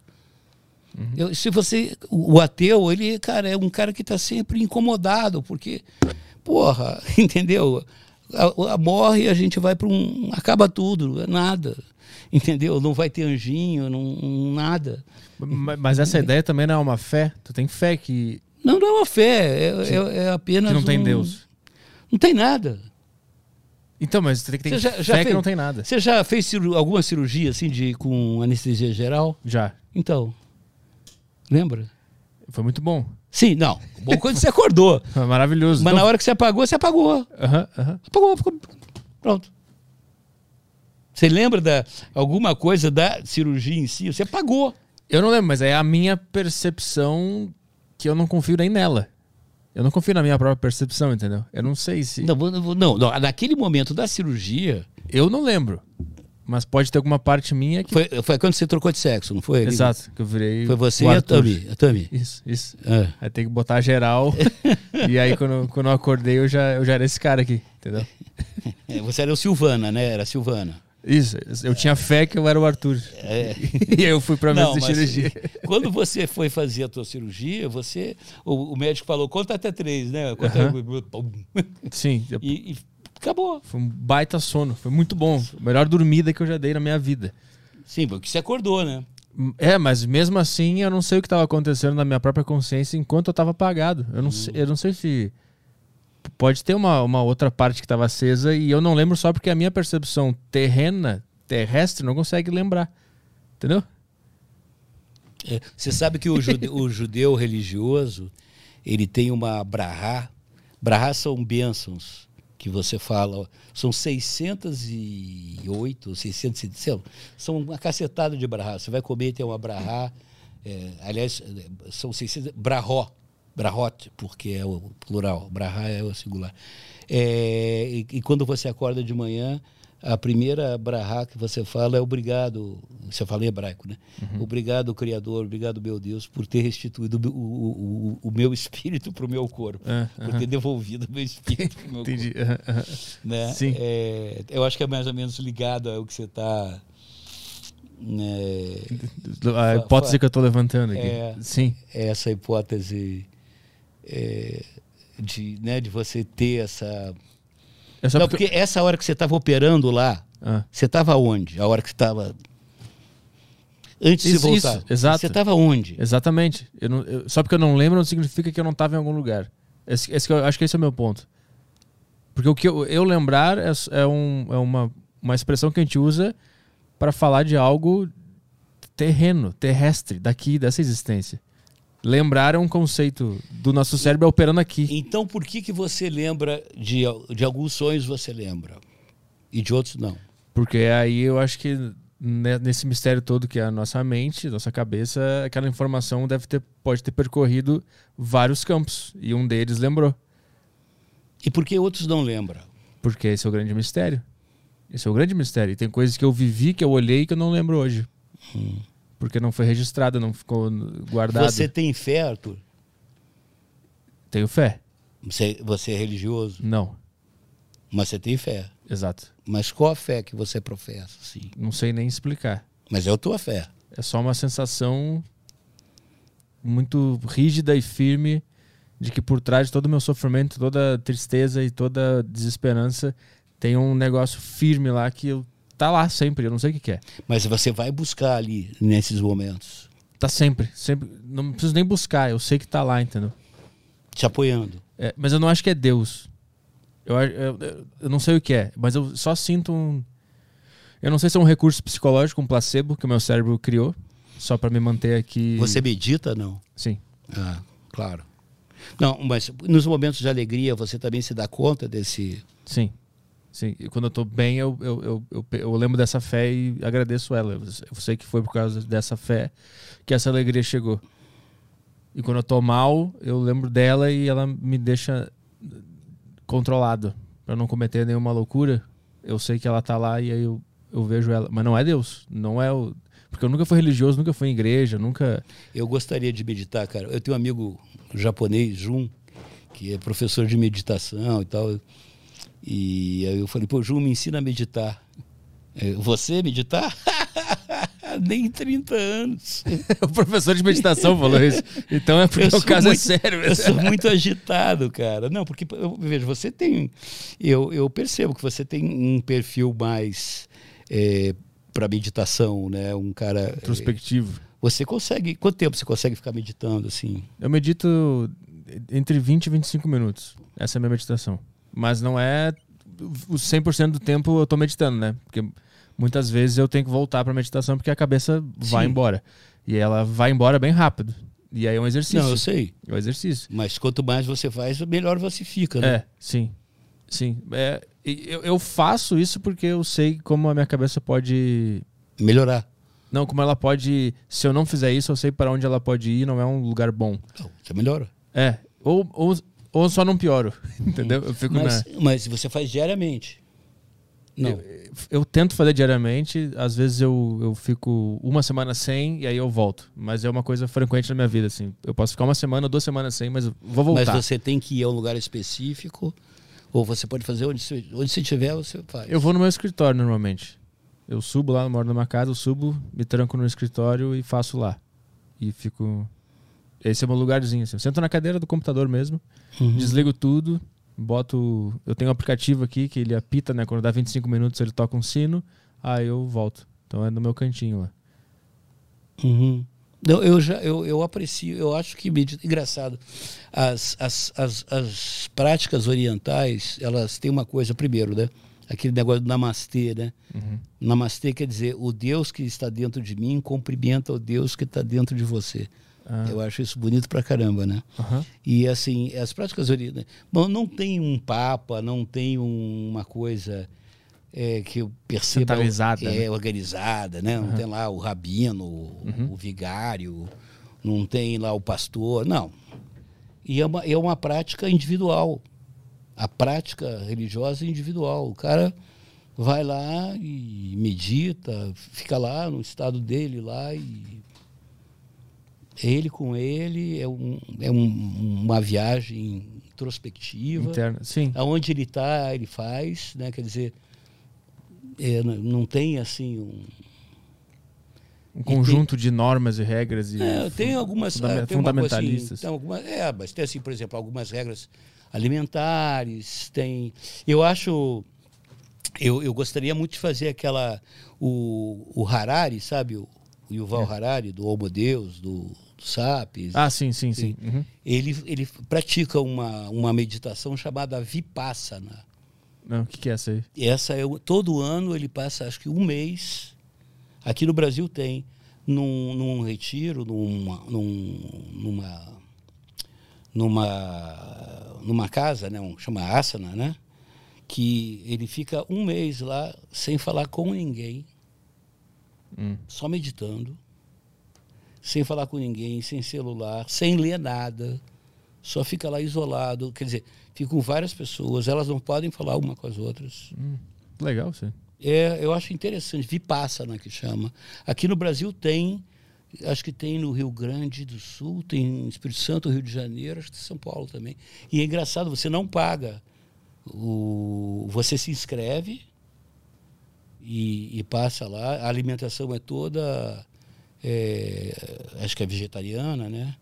Enfim, você tem que acordar tipo 4 horas da manhã. É, tudo rigorosamente feito. Ah, interessante. E no final você dá um, se você quiser, você dá uma quantia qualquer para uma contribuição. De acordo com o que tu achou que aquilo lá valeu, né? O que, que você pode dar. Tá? Aham. E o, o- o Harari todo ano ele faz esse. Ele falou o que, o que, que acontece na cabeça dele?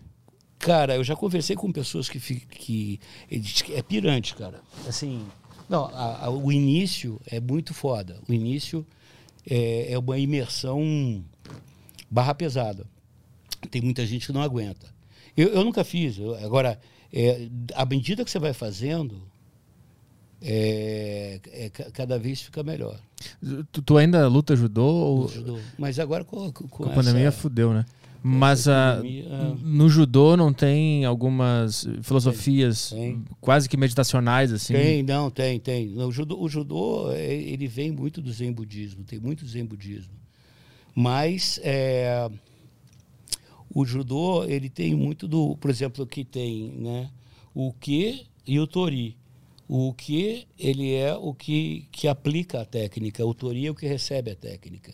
Quer dizer, o tori, digamos assim, de- o tori é derrubado, né? o que derruba. Porque é tão importante você projetar, né? você derrubar, é tão importante quanto saber cair. Tudo tem uma técnica. Então, é, você saber derrubar. Por exemplo, se eu vou te derrubar e, se você, e você se machuca, eu sou um mau judoca. Você não, eu vou te derrubar, mas você não vai se machucar. E se você também se machuca, você não é um bom judoca também, porque você não sabe cair. Aham. É, é, você sabe que é, o judô quer dizer caminho suave, né? Eu não sabia. É, judô quer dizer caminho suave. Diz a lenda que o Jigoro Kano, que era um pedagogo, né, um professor que inventou o judô, é que ele via que assim a neve se acumulava na, na folha da, da planta e quando a folha da planta pesava muito, aí a, a folha abaixava assim e a neve caía. Aham. Então ele teve a ideia assim, de você usar sempre a força do oponente a seu favor Aham. né? A minha coisa é meio yin yang e tal. O judô tem uma ética, cara, muito forte. Então, o respeito pelo aquele que está praticando com você, né? Que é aquele que, que não existe no judô uma, uma um termo. Eu, nós vamos praticar judô. A não ser, por exemplo, o judô de competição, porque tem vários caminhos do judô. Um deles é o judô, de competição, o judô olímpico. Aí, por exemplo, eu vou lutar com você, nós somos adversários. Mas, ao mesmo tempo que somos adversários, nós temos toda uma ética do judô que a gente vai respeitar. Que é um respeito pela arte que está acontecendo é, ali. é, né? o- é o, o judô é, porque o judô é, é- é- tem toda uma história, tem tudo, e, e- e o judô desportivo, o judô de competição, ele faz parte do judô. Então eu não vou desrespeitar você é, como atleta, como ser humano, como entendeu? Eu não vou te machucar. Uhum. Com Eu que idade tenho tu, tu entrou no judô? Oi? Com que idade tu entrou no judô? Ah, os 12, 13 anos. Ah, desde. Desde Quando tu mudou pro Rio ou já estava em É, Curitiba? Não, foi, comecei no Rio. E aí chegou a competir ou, ou foi Eu era só- péssimo competidor, cara. Péssimo. O meu irmão mais novo era ótimo. E era engraçado que o nosso professor falava assim: Porra, eu não entendo. O Marcelo treina tão bem, tão bem, tão bem. E na, e na competição. Eu ficava nervoso na competição. Ah, o, o clima do, do negócio Eu nunca gostei de competição. desconcentrava. Desconcentrava, aquela, aquelas pessoas olhando, torcendo, gritando. Eu ficava até com falta de ar, cara. Eu perdia o ritmo respiratório. O meu irmão era assim, o meu irmão é mais engraçado. Eu cheguei à faixa preta, meu irmão não. É, o meu irmão é um cara mais assim, digamos, não é que ele é um cara frio, mas ele tem um assim, ele é mais pro no futebol. Ele joga bola melhor que eu. Entendeu? É, eu jogo mal futebol. É, ele, ele tem um perfil mais de competição do que eu. Ele, ele, não, ele, ele, ele não é tão emocional quanto eu em competição. No, no momento de decisão, ele não sai do eixo. Não, É, é- não em momento. Isso é para esporte. Que eu já passei vários momentos de decisão na minha vida, muito foda, que eu mantive totalmente a calma. Mantive a calma. Cara, depois que passou é que eu. Caralho! Depois É, que, mas, mas quando é. o momento de decisão ele chega, tu, é que é difícil tu saber. Esse é o momento decisivo na minha Ah, vida. não, tem esse. Esse é o lance. Quando morreu o Bussunda. Ah, Quando morreu o Bussunda, eu, eu, eu, saquei, eu saquei na hora que eu tinha. Cara, é engraçado que eu sou dominado por uma, um sentimento de, de calma e dever que, que ali eu, eu fico absolutamente assim equilibrado e, e, assim como é, irracional. Então, bom, eu tenho que fazer isso, tenho que fazer aquilo, vou fazer isso, vou fazer aquilo, vou fazer isso, isso eu vou fazer assim, isso não vou fazer. É, assim, foi de madrugada, o Cláudio Manuel me ligou, devia ser umas três horas da manhã, e eu não tomei um susto porque o meu filho mais velho tinha ido para a China, porque o, o, o filme, um, ele tinha um, fi- filme dele tinha sido selecionado para uma mostra na China e, e eu falei, quando você chegar lá em Xangai, me dá uma ligada para avisar que chegou. Aí tocou o telefone, ah, é o Beto que chegou lá. Aí não, era o Cláudio Manuel dizendo, tá na lata, olha, o Bussunda morreu. Você pega lá, o, vai na casa do, do irmão dele, do Sérgio, pega e vai lá na casa da Angélica, a mulher dele, porque para contar para ela, porque daqui a pouco vai começar a sair nos jornais. mas nesse momento que tu percebeu que era um momento de decisão, Esse era um momento que foi foda. qual era a voz que tava te pendendo a tomar a decisão errada? Qual era a decisão errada Não, que, não, que tu eu, podia não, é que eu, tomar? não é decisão errada, é que assim, é o que eu tenho que fazer. Eu tenho que fazer, assim, eu- é- Hum. a Angélica não pode saber isso outra vez. Ela tem que ser pro- alguém tem que contar isso para ela, alguém tem que fazer isso com ela, Aham. né? E, e eu tenho que pegar lá o irmão dele, a gente tem que ir na casa dela, tem, que fazer isso, eu tenho que me vestir, eu tenho que. Vou ligar para ele, ele já estava sabendo. Enfim, é foi feito. Cons- conseguiu, conseguiu Agora, fazer é, os cálculos É, nessa não, hora. é, agora bom. Aí cheguei lá, é, bom, então enquanto ele, o- o- os irmãos do Bussunda estavam com a mulher do Bussunda, aí eu estava vendo negócio de quais são os documentos que precisava para poder trazer o corpo, para poder não sei o quê, onde é que vai. Cara, depois que passa tudo, aí eu desabo assim. Aham. Eu tive um outro episódio da minha vida que eu achei muito curioso, que foi bem assim também. É, eu fui passar umas férias com a minha mulher no Tahiti. No Tahiti. Quando eu era rico, né? Aí é, eu aluguei um, um catamarã de um francês, que era cozinheiro, e, e ia fazer um passeio de catamarã, o cara cozinhava e tal. E aí o cara do hotel, ó, tem um- chegou um casal de americanos aí, e eles queriam ir também. Ele falou que ele racha aí a despesa e tal. Falei, "Ah, tudo, tudo bem, na boa. Era um americano gordão e a mulher.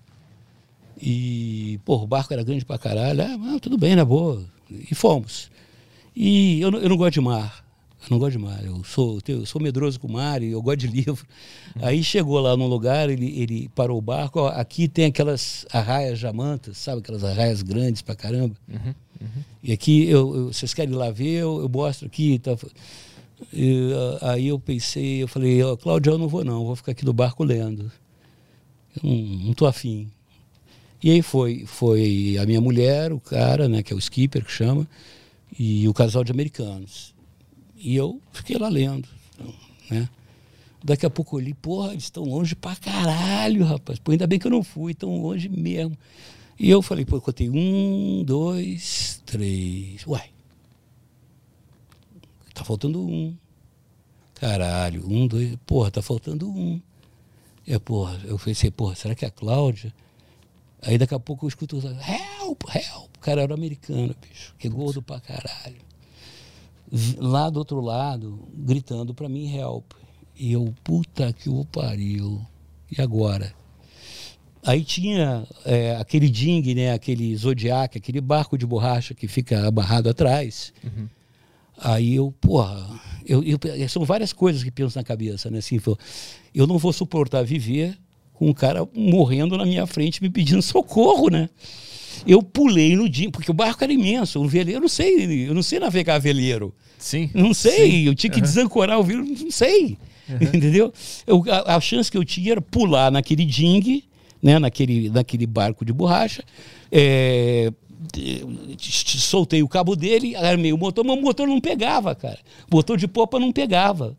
Puta que o pariu, o motor não pegava. Porra, e não pegava, e o cara, cara, o que, que eu fiz? Tinha um remo, peguei, fui remando até o cara. Sei que, cara, Arthur, eu quando eu, eu cheguei do lado do cara, ele começou, estava afundando. Eu botei, eu dei o remo para ele, para segurar no remo. Porque eu falei, se eu der a mão pro cara, ele vai, ele era Eu vou- gordo, eu vou forte. junto. Eu vou junto, eu vou me fuder. Eu dei o remo para ele, segurou. Aí eu comecei, aí ele segurou, ele já estava botando, eu estava roxo. Aí eu comecei a acalmar ele, calma, calma, porra. Capa, acalmando, porque ele já estava no desespero, né, cara? Bom, aí fui botando, aí fiz ele segurar no barco, fiquei na outra ponta, porque ele era pesado pra caralho. Aí eu fiquei pensando, puta, como é que eu vou botar esse cara dentro do barco? né? E eu percebendo o seguinte, que a correnteza estava me afastando do veleiro que eu estava. Aham. Que o veleiro estava ancorado, eu não estava. E eu pensando, cara, que que eu, como é que eu vou fazer esta merda aqui? É, e eu, e, eu, e ao mesmo tempo tentando acalmar o americano ali, né? Aí eu, porra, e como é que eu vou embarcar esse cara aqui no barco, bicho? E se ele ficar aí também, porra, daqui a pouco ele vai ter um ataque cardíaco. Cara, eu olhei lá longe, tinham dois pescadores.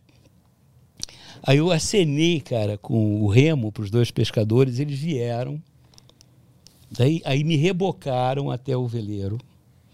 Isso, cara, falando aquele meu francês de índio, né?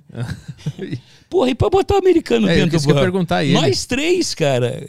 Os dois pescadores e eu, pra botar o americano, cara, no barco, foi uma foda. Cara, a- aí largamos o americano lá estrebuchando. Aí chegou o francês, filha da puta. Cara, eu dei um esporro no francês, bicho. Eu, dei um esporro, eu, eu, eu devia ter matado aquele francês. Eu falei, cara, como é que você. Cara, eu que não sou. Você tinha que estar prestando atenção em todos e não sei o quê. Pô, foi merda. Agora, eu sei assim, quando eu cheguei no hotel. Aí acabou o passeio, né? Acabou o passeio. Sim. Acabou, acabou. Sim. Quando eu cheguei no hotel, bicho, eu, eu, eu cheguei no quarto, eu chorei. Chorei, chorei, chorei pra caralho. Assim, primeiro, eu fiquei pensando, cara, eu salvei uma vida. Você sabe que eu não sei nem o nome do cara? Ah. Não sei nem o cara, encostamos no hotel, o cara pulou fora da barca com a mulher, nunca mais vi. Eu, eu salvei a vida do cara. O cara saiu correndo. É, é, e eu pensei assim, se eu não tivesse feito isso, eu não suportar. Como é que eu ia suportar viver tendo visto um cara me pedir socorro e eu não, não, foi, não ter feito nada? E se tivesse tentado e Né, não é- conseguisse também, ia ser não, outra não, dor, né? Não, eu tentei. Não, não, digo, Mas, assim, mas eu tive também, eu mesmo tempo pensei, cara, onde é que eu fui arrumar essa calma toda? Porque É, durante aham. esse movimento todo eu, tava, eu fiquei calmíssimo. Eu fiquei calmíssimo, pensei cada coisa na hora. Porra, eu não vou dar a mão pro cara, porque senão o cara vai me puxar lá para fora. É. Eu vou dar o remo, eu vou. Cara, eu não fiz nada errado. E de de onde tu acha que vem esse controle emocional? Não sei, cara. Tu acha que tem a ver com o judô, a disciplina do judô ou não? Tem uns dois anos atrás eu fui fazer uma matéria lá no centro da cidade do Rio de Janeiro. Aí eram uns, uns, uns manifestantes lá do pessoal lá mais ligado à esquerda. Porra, os caras quiseram me encher de porrada, eu, meu câmera e meu produtor. Mal sabia que o cara era faixa preta no judô. É, cara, mas que, que, o que, que o judô me salvou? O que, que foi? Ah, eu mantive a calma e eles estavam me jogando coisa, me agredindo, não reagi e tratei de é, sair dali, protegendo as pessoas que estavam comigo, não reagindo, mas ao mesmo tempo é, é, não deixando elas me atacar. Porque é curioso, né? O covarde, primeiro, ele só ataca em bando. hum. Se você vai para um deles, ameaça, todos correm. E, e- e, preferencialmente eles te atacam só pelas costas. Sim, quando tu vira, é Você- quando, é quando é. voa mais coisa, né? É, quando você não dá as costas, porque o eh, essas pessoas normalmente elas são covardes. Então elas elas não encaram você de frente. Então se você fica de frente para elas, elas já vão se sentir intimidadas e não vão te jogar com a coisa. E se você é, e também você não deve ser desafiador. É igual o cachorro quando te ataca, se você olhar no olho do cachorro, ele vai te atacar. Você tem que passar tranquilidade, mas não fica olhando, sabe? Você fica olhando para vários e tal, fica prestando atenção, vai claramente saindo dali, mostrando que você está indo embora. Uhum. E, e se, se você vê que algum. Você faz assim, já todo mundo dá uma recuada, sabe? Dá um, dá um, um kickzinho para frente é, e, e vai embora, cara, vai embora. Não... Mas a troco de quê que, que, que rolou essa, esse ataque? Ah, cara, porque eles achavam que eu estava sacaneando O movimento deles? o movimento deles. Ah, e de fato estava. porque era ridículo.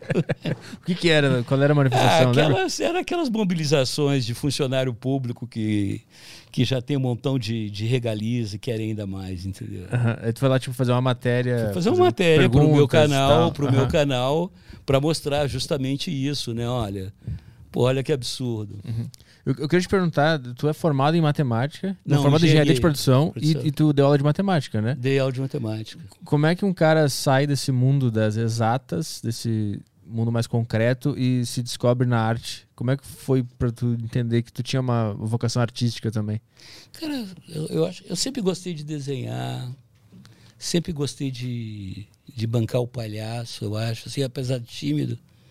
É, é, e, cara, eu acho que o ser humano não é uma coisa só.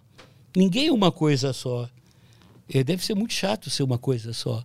Eu acho que uma das coisas legais da vida é você descobrir é, outras, outras coisas que você, de repente, você sabe fazer e, de- e descobrir outras coisas que você, de repente, não sabe fazer. Né? Por exemplo, eu, eu queria muito tocar bateria. Eu tentei. não conseguia. Não É, Nem outro instrumento?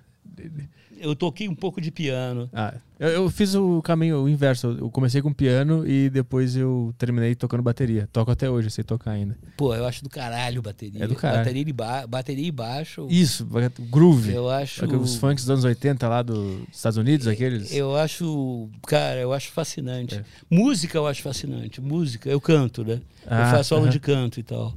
Mas, assim, é, eu queria ser astronauta. Esse foi teu primeiro sonho? Quando tu era. É, deve ter sido quando tinha uns 10 anos. Uhum. É, eu vi o homem pisar na lua, né, Arthur? Eu vi o homem pisar na lua ao vivo. É, eu tenho certeza que o homem pisou na lua. Eu via da minha televisão. Então, cara, eu pensei, cara, eu tinha um plano assim, porra, eu vou para os Estados Unidos, que eu lia tudo sobre astronauta e tudo. Bom, então, eu vou estudar na Universidade de Stanford, vou estudar lá engenharia aeronáutica e vou me naturalizar americano, porque tem que ser natu americano naturalizado, no, no mínimo. Para estar na NASA? Para ir para poder é, me inscrever para fazer a seleção para a NASA. Ah, né? E não deu certo porque apareceu minha miopia. Naquela época Aí, mas foi, esse foi o fator que te impediu de seguir nesse, nesse, nesse sonho? Não, pelo menos foi uma boa desculpa, né? Ah, entendi, entendi, entendi. Mas tu chegou a programar e pesquisar não, como é que fazia? eu pesquisava. Naquela época não tinha internet, não, cara. Como é que tu fazia para se informar? Eu escrevi para a NASA. Ah, é? É. E responderam? Respondem, eles respondem. Caralho. Naquela época respondia. Pô, é, o departamento de, de relações públicas fazia uma, mandaram um montão de, de brinde para mim, de escudinho, de. Que loucura. É mó barato. Naquela época, cara, é, se você, você escrevia para qualquer desses troços, o negócio respondia. E mandava presente, e dava força carta mesmo, escrita, assinada. Cara, que foda, não é fazia foda, ideia disso. É, não, era bacana. E assim, olha, eu tenho 10 anos, é, moro no Brasil, é, eu, eu via o Homem Descer na Lua, eu quero muito ser astronauta, como é que eu faço para ser astronauta? Que, que, aqui no Brasil, a gente nunca, dificilmente... Aí o cara responde de lá. Que, que, tu lembra o que, que eles mandaram? Tipo, uma, eles sabiam que era uma pessoa de 10 anos. Claro, não, eu disse. Aí, aí, mas eles responderam, tipo, ah, espero que. Não, eles responderam de igual para igual. Legal. Muito obrigado é, pelo seu interesse. É muito importante que as novas gerações se interessem pela, pela, pela, astronáutica. é, você, é, infelizmente, se você fosse um cidadão norte-americano, seria mais fácil, mas você tem que, provavelmente, tem que estudar nos Estados Unidos para que aqui o preparo, explica. Cara, que legal. A, uma, as boas universidades, uma, uma boa universidade, a Universidade de Stanford, da Califórnia que tem um bom curso de engenharia aeronáutica. Ah, eles deram os passos. Dão os passos todos. Ah, que legal. Aí, aí quando tu recebeu é, essa carta... Eles te tratam sério, não é tratando babaca, não. É, escreve pro Papai Noel, entendeu?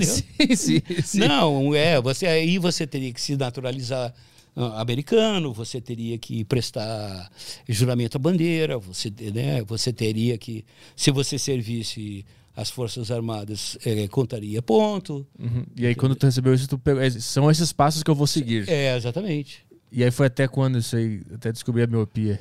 Ah, foi com uns 13 anos também que eu, que eu me vi míope.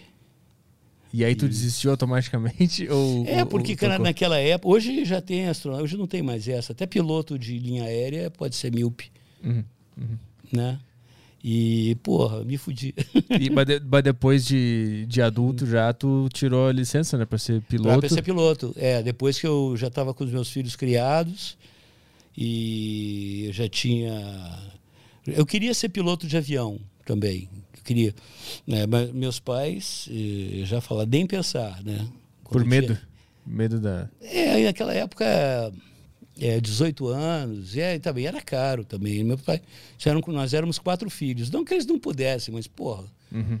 era assim, não ia ser piloto de linha aérea. Né? Meu pai era tipo do cara que fala assim: tudo bem, você vai fazer o que você quiser da vida, mas primeiro que o senhor me apresenta o diploma de engenheiro de médico, depois você vai fazer o que quiser. Ah. Entendeu? E foi por isso que tu fez a engenharia de produção? Ou... Não, é, Bom, eu estudava no colégio de aplicação, né? Que era um colégio muito foda no Rio de Janeiro e tal. E, e é um colégio também um de elite, de coisa. Então lá, se você não fizesse vestibular para engenharia ou medicina, você era um merda, né? Ah, entendi, entendi. Tanto que eu me inscrevi para os dois. Uhum. Foi no fluxo do que estava rolando é, ali. Não, e eu, eu, eu, acho que eu teria sido um bom médico também. Uhum. Eu gosto de ciência, eu gosto de ciência. Hum. É, agora, é, qual era a pergunta mesmo? Por, por... Como, como, é que você descobriu a vocação para mexer com arte, hum, estando na. Cara, eu sempre gostei de desenhar, até hoje eu desenho, eu sempre gostei de pintar. Uh, eu gosto das coisas, eu gosto de tudo. E, de atuar, tu, tu, fez cursos quando tu era criança, adolescente? Não, nada. Nunca fui viado. nunca fez teatro, Não. ou seja, nunca fui homossexual. Não, Não cara, é, foi uma coisa que lá no colégio de aplicação a gente tinha aula de teatro e tinha todo final de ano apresentar uma peça. Hum. Peça do Molière, do Gil Vicente, coisa assim. Mas eu nunca pensei, ah, você é ator. Porra, nem, mas nem sentia facilidade ali? Não, eu gostava, mas de farra, de farra. Uh -huh, uh -huh. Era farra. É, eu digo assim, eu sou comediante, eu sou humorista. Me chamar de ator é um insulto à, à, à profissão. É um insulto. Né? A, a, Fernanda Montenegro uma vez falou: não, você é um ator, cara. Eu falei, que é isso, Fernanda? Eu sou. É, a Fernanda Montenegro, você é um ator. Né? Porque eu tive o prazer de contracenar com ela algumas vezes. Cara, tal. cara eu sou fã dela. Porra, eu amo ela. ela é... é a minha paixão platônica de quando eu era adolescente. Ela é uma mulher ela é a filha. Não, Fernanda, é, estou falando da filha, eu errei. Ah, eu tô, não, mas a mãe. A mãe é Fernanda Montenegro. E é uma pessoa de uma simplicidade. É, do, é, é, engraçado, né? Quanto o cara é mais foda na profissão, mais simples ele é, mais. É, o cara é, é menos arrogante, é menos. Ele chega lá, tem um café, toma um café, se tem um banquinho, ele senta no banquinho, não precisa de sem toalhas brancas, uhum. nem buffet. Água vulcânica. Água vulcânica, porra nenhuma. Chegará, ele sabe o texto, mais do que sabe o texto. Ele fez aquele texto que você escreveu, ele melhorou aquele texto que escreveu. Uhum. Ele, ele faz de primeira. Primeiro ele chega no horário, não atrasa. Faz de primeira. Faz melhor que você escreveu. É um papo do caralho, porque é um papo ótimo cara, blá, blá, blá, blá. E outro que é assim também é o Antônio Fagundes. Uhum. Entendeu? E chegou, puxava, pô, Arthur, valeu, um abraço, pô, foi muito legal e tal, até a próxima. O que, que era essa cena que tu gravou com ela? Ah, foram várias, com o Cacete Planeta. Ah, com o próprio Cacete. Com o próprio Cacete, e, e várias, ela, ela adorava ir no programa. E a gente fazia esquete, cena de ficção e tal. Eu nunca fiz nada com ela é, dramático, né? Uhum, Só uhum. comédia. Mas ela, uma vez conversando com ela, ela, comigo e com o Hubert, ela falou: não, não, vocês são atores. Ela falou: ah, não, peraí. Ela não gosta que chame ela de Dona Fernanda, não. Uhum. É, Fernanda. Não, Fernanda, que isso? Pelo amor de Deus. Mas, Mas depois eu tive algumas experiências dramáticas uhum. em que eu gostei de, de fazer papéis dramáticos. Assim, foram muito poucos, mas eu gostei de fazer. Eu fiz um, um, um curta-metragem até com. Eu atuei com a. Ai, ai, ai. Quem dirigiu foi o Fernando Ceilão e era Viviane Pasmanter. Hum. Era uma coisa tipo Bergman, sabe? Aquele cineasta sueco. Não conheço. É, é, é, aquele cinema de arte, sabe? É a história de um casal é aquele cinema lento, cinema é. de arte. É. Era a história de um casal que estava discutindo a relação e eu, de repente, conto para minha mulher que eu matei uma pessoa. Hum. É um filme denso, uma carga, carga pesada, sabe? Uhum. É um negócio difícil de fazer. E eu gostei dessa experiência. Eu gostei de fazer, é, de contracenar, de fazer essa é interessante que tu acessa umas partes da, é. da cabeça que estavam meio adormecidas, tu nem sabia que existia, né? Tu acessa umas é. sensações diferentes quando tu interpreta alguma coisa que não está acontecendo de verdade, mas está no, no, teu consciente. É, é né? igual quando você faz determinados exercícios físicos que você mexe com determinados segmentos musculares que você nunca mexeu. Isso, né? exatamente, exatamente. E aí você começa a sentir umas dores, é. porra, eu nunca usei isso. Nem sabia que eu tinha essa parte no meu corpo. É... Eu, eu sei porque eu fiz algumas oficinas de teatro, né? Eu fiz algumas peças e tal. E eu lembro que eu tinha Mas essa... você chegou da bunda, não? Claro. Puta. Mas é, isso, é, isso, é, isso é o pré, né? Na inscrição pro, pro- pro curso, você tem que dar Não, a mas eu menti, eu menti, já tinha dado. Ah, pra boa. ganhar a carteirinha. Entendi. Porque Mas eu já agora- dei, eu já dei. Posso Agora tem a prova da farinha, né? Qual é a prova da farinha? Não, você testa farinha para você ver, ver se tem todas as pregas. Você vai no sindicato dos atores, não sabia? Não. Você tem um prato. Peida na farinha? Não, você Vai. senta. Você não sabe. Você não conhece? Não, o- Nada da minha época. Você né? não o tá cara ligado, quando né? dá a bunda, não é não, cara. É isso aí. É o cara, exatamente o cara quando dá a bunda, É, Fica É. frouxo. ele pre- você a- a- aqui o pavilhão, o pavilhão reto furicular, popularmente conhecido como cu, ele tem uma prega, ele tem várias pregas, certo? Tem uma chamada prega rainha, que é a prega mestra. Entendeu? Se o indivíduo ele, ele cede o pavilhão reto furicular Para o trem. é, no sentido inverso ao da natureza, na contramão, A contramão da existência. da- é, a prega rainha, ela, ela se rompe. Ela se rompe. E, e- isso é igual uma impressão digital. Então existe o famoso teste da farinha. Você, você coloca o prato de farinha. Ó, vocês podem fazer isso em casa, inclusive você que é casada com, o seu marido, por exemplo, você desconfia que ele é baitola e ele diz que não, e você acha que ele é baitola, faz, você pega um prato com farinha. Compra uma ioki. Uma farinha não, não, farinha, uma farinha de boa qualidade. Zero, zero. Se eu quiser fazer uma pizza depois, você faz zero, zero. Mas você faz e faz um montinho, assim. Faz um montinho, aí ele pede tirar as calças e ele sentar bem no meio daquele montinho. Aí você vai ver se ele, se, se ele te- tem que ter todas as pregas ou não tiver. Se ele não tiver nenhuma prega, fica liso, um abraço. Sinto muito. É tipo a marca do Homem na Lua. É, Uma- não, uma não pegada. é, não, não, não, é- não, a pegada não, ele foi muito, já pegaram muito ele. Agora, se não tiver aquela, aquela, aquela prega importante, aquela prega mais grossa, que é a prega rainha, pode pedir o divórcio, pode pedir a separação, Isso funciona também numa. porque essa Coca-Cola é Fanta. Hã? Isso funciona também numa praia de nudismo. Se os dois estiverem sentados num cômoro de areia, quando ele levantar, dá uma olhada pra ver se tá. É.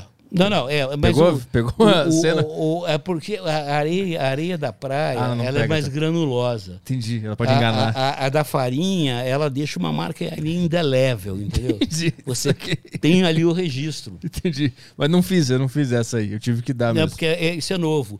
É porque agora o sindicato dos atores e atoras Implementou e- e- aí. implementou que você tem o retrato do lado e, o, e, o, e o retrato do teste da farinha É a mesma coisa que quando a gente vai fazer a nossa identidade, que a gente põe a nossa digital. Exatamente. Entendi. É, é impressão retofuricular. Vem na, vem na, É impressão anal. vem na carteirinha do sindicato, a tua foto no lado. É para e provar aí- que você é, é- é ator. E a... Ou atora. Só que ao invés do dedão, é a tua foto e a impressão digital do teu rabo ali. É. Entendi. É a impressão rabo furicular. Boa. Entendeu? Você fala, pô. Rapaz, você é um ator experiente, hein? Tu tá querendo mesmo essa vida, né? Dependendo do tamanho. Você já fez pornô, inclusive. já tá fazendo arte antes de chegar aqui. Já tava contracenando? Porra, parabéns. É, você contracenou com o Kid Bengala aqui, eu posso ver aqui. Já entra no módulo 5, né? Maravilhoso. Mas você fez curso de ator? É, workshop, né? Era oficina de teatro. Oficina. Meu tempo era oficina, agora virou workshop. Era, era oficina, oficina. Quando Falei- você botava malha? Botava uma malha? Não. Como não era a botava. roupa? A roupa do meu personagem na. Não, não, a roupa assim pra fazer os exercícios. era como se estivesse indo na academia, bermudinha, camisa solta, e aí Camisa solta. ensaiava. é. Era uma coisa maravilhosa. E tinha outros rapazes? Rapazes e rapazas. Moças? Tinha moças? É. é. De calça legging, sabe? Calça legging? Ah, ele não. Não, O cara faz um ah. não. Você comeu alguém lá? Comi. Ah, então não. Aí, não, aí já todo mundo. Se é. Aí eu fui expulso do curso. é, se tem buceta na parada, aí tudo. Tudo vale. Tudo vale. Tudo vale. Aí já tá perdoado. Tá perdoado. Fazer curso de teatro. Se, se, se tem buceta na parada. fez muito- mas como é que foi essa história? Você foi lá por causa da criatura? Ou, ou você foi lá fazer o curso de teatro e viu a criatura? Aí, como é que foi? Eu fui, eu procurei teatro a primeira vez porque a primeira vez que eu fiz stand-up, eu fui muito mal e eu chorei depois de tão vergonhoso que foi. Aí no dia seguinte eu pensei, acho que eu preciso estudar estar no palco. E aí eu fui procurar curso de teatro e comecei a fazer vários. Pra me ambientar em estar em exposição e mexendo o corpo e agindo. Porque eu sou um cara muito introspectivo, como tu consegue ver, né? Tremenda bichona, hein, cara? Tremenda bichona. Não, eu, só não sou ainda completamente porque eu ainda não consigo gostar de homem, mas eu tenho todos, todas as características de bichona, eu tenho. Você pode fazer. Eu, eu fiz curso de viado amador. Como é que é? Eu sou viado amador, eu tenho carteirinha de viado amador. O viado amador, é, ele faz tudo as coisas do viado, menos da bunda e chupapau. Ah, então sou eu. Não, mas tem que fazer o curso.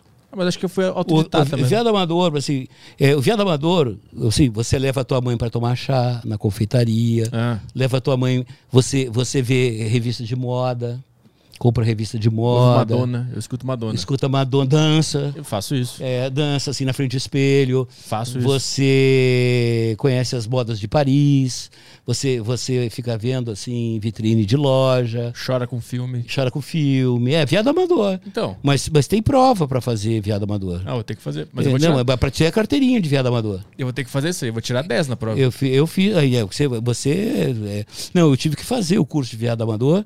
É, depois você pode virar também viado comercial, né? Comercial? É, viado que não tem é, piloto amador, piloto comercial. Ah, Pil- viado amador e viado comercial. Saquei. O viado saquei. comercial ele tem que dar um curso pra pau, mas é, dói muito e mesmo no jan- no jantão, né? Ah, é complicado, né? É, É, a prova, é a parte que o pessoal mais reprova, né? É isso É. e a prova de diferenciar Não. o lilás do rosa e do roxo. Tem, é. Essa é Cor difícil. fúcsia. Não, tem o psicotécnico também, né? Como é que é? Psicotécnico, você tem que vir correndo 50 metros de distância, assim, de costas, e acertar o cu numa piroca e ficar lá A longe. gente tem uma aqui no- na casa aqui, tem Ah, uma tem uma piroca de piroca. borracha que ela fica na, na parede, que é pros caras fazerem isso. Eles ficam correndo. e Tá sentando. treinando, Arthur? Ainda não. O pessoal tá usando aí. Eles, eles ficam- chega aqui eles ficam correndo tentando sentar na. Porque ela fica grudada na parede, assim, então os É. caras se jogam de bunda na parede pra tentar entrar. Esse é psicotécnico, isso. né? Quando tu vê, tem uns caras pendurados no teto, assim, só psi- pela, pela, pela, Pela piroca. sucção, né? Isso. Ele fica, cria um vácuo e fica pendurado na- no teto. Finalmente conseguimos chegar aqui numa parte intelectual da nossa prosa. É Aqui tá o ponto alto do, É que, do podcast. a melhor parte. Mas conta, cara, como é que foi? Não, aí você eh, começou, olha só, cara, começou chorando, foi fazer stand-up, chorou. Ah, é louca. Bichona, completa. Chorou, chorou. Ah, vou fazer um curso de teatro. Puta, cara, se eu fosse teu pai, te encher de borrada. Mas ele só não me deu porque ele, me abandonou, né? Eu provavelmente eu sou esse cara porque ele abandonou em primeiro lugar. Porra, cara. Porra, tremendo bicho. Chorou, foi fazer curso de teatro. Pô, cara, já. Daí da bunda era um passo. Aí, vamos lá. Gaúcho ainda por cima. Pacote completo. Nem preciso fazer o curso, tô te falando. Eu já sou, já tenho a carteirinha. É, gaúcho tem. Mas, mas aí tu foi lá, aí a- a- apareceu a guria lá. Ah, tinha- aprenda. Tinha, várias meninas, né? Ah, Várias garotas. E aí tinha aquela coisa, né? Festa fim de semana com a turma do teatro, é. um ensaio, né? Ah, vamos lá em casa passar o texto. E tu aí- passou o texto dela. passar- Como E é que foi? Não, o quê? a criatura. Aí você rebocou a criatura lá para passar o texto. É, mas aquela coisa, né? Da turma, assim, o pessoal se pega, normal. E aí eu. Mas por que te expulsaram logo você? Só você te expulsaram. Porque eu fui o único que. Porque eu não dei a bunda. Não, porque eu não. Comigo uma, uma mulher, não pode. Você tá aqui no nosso curso de teatro, transando com uma mulher, quebrou as regras. É verdade, cara. Você foi já, como é que é? É, como é que fala? É, disruptivo. Fui revolucionário. Revolucionário, onde já se viu com minha mulher no teatro, cara. Eu- Mas eu fiz duas vezes a oficina. Eu fiz duas, duas oficinas. Repetiu. Não, não. e eu fiz aqui no Wolf Maia também, aqui em São Paulo. Ou seja, Com o Wolf! Com o Wolf Maia. O Lobo! O Lo- Lobo Maia. Ele te deu um tênis Nike 8 bolas? Não, Ele te chamou pra você jogar vôlei na casa dele? também não. Não cheguei a conhecer ele. Hum, ah, porque não viu você, gauchão. Wolf, foi curso do Wolf Maia de teatro. Era o intensivo em janeiro. É, intensivo. Era muito É, intensivo. lá tem intensivo Muito- e passivo. Tem, tem. tem. Qual curso tu fez? Eu fiz o passivo. Ah, é, é, é, é, você, lá tem dois cursos, né? tem o curso A e o curso B. Primeiro tem que fazer o curso A, Ah. depois você pode fazer o curso B. Mas primeiro tem que fazer o curso A. Ah. É o anal e boquete. Curso A, cara, tem que fazer o curso A. Olha só, pera, pera, que- Vai, que- vai, vai. tem que fazer o. Eu, eu, eu falo assim, tem que fazer o curso A. Mas se eu falar rápido, tem que fazer o curso A. Cuso A. Ah, tá. entendeu? Sacou a piada? Depois o Cuso B. Ah, entendi, Entendeu? entendi. As pessoas aí podem mandar seus comentários. Essa piada é infame, mas é boa. É muita experiência É muita do, experi- do é, humor, eu não é, pego. velho. você não eu não, pega eu não pego os negócios. Mas fez o curso do Mas o que é a natureza? Conta, como é que é o curso do Wolf Maia? O- é que eu fiz o intensivo, né? São, É. são três semanas, uma É. de, de canto, uma de dança e uma de teatro. É. Não, são quatro semanas, e uma de TV e cinema. E deve ser uma grana, né? Não, é curso intensivo, era o que? Mil e, mil e pouquinho. Tu acha barato? Ah, porra, não, não é tipo 10 mil que deve ter coisa, 5 mil. É um Hum. curso intensivo de um mês, mil e pouco, é um investimento, E né? quantos na turma? Eram duas turmas de 20, 25 Porra, pessoas. gente pra caralho. Era Bom, gente e pra aí? caralho. E é do caralho. É do caralho. A que eu mais senti dificuldade foi dança. Porra, dança é foda pra caralho de fazer. Eu Você é um cara meio duro, né? muito duro. Eu também. Das artes, a dança é a mais desafiadora. É, dança.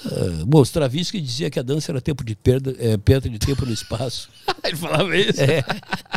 Qual a justificativa? Eu- Porque ele era um dos maiores compositores da Hum. música erudita contemporânea, né? Ele compôs o Pássaro de Fogo, Ah.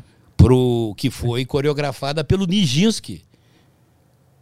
Porra, eu venho aqui nesses caras de flow, cara, é um bando de, um bando de ignorantes, cara, não sabe porra Eu nenhuma tô, de porra. aprend... eu tô aprendendo. Pô. Porra, tá aprendendo, você já ia saber, cara. Você é um hoster. Tô ouvindo. Um aqui. host de programa aí, cara, deriva, sucesso nacional. Não, não é, não é sucesso nenhum. Ah, toma Ah, no cu. só- não, ainda fica. Ah, não, não é Porra, as puta referência Hum, específica é pra cara. O cara criou referência. pássaro de fogo. Nijinsky. Nijinsky. Porra. Baryshnikov. Não. Nureyev. É um bailarino esse aí, né? É. Russo. Pô, o Caio aqui. O Caio vai é foda. É Porra, cultura, Caio né? Caiaio. Caio. Caio Caiaio, o nome dele. Caio Caiaio. Caio Caiaio.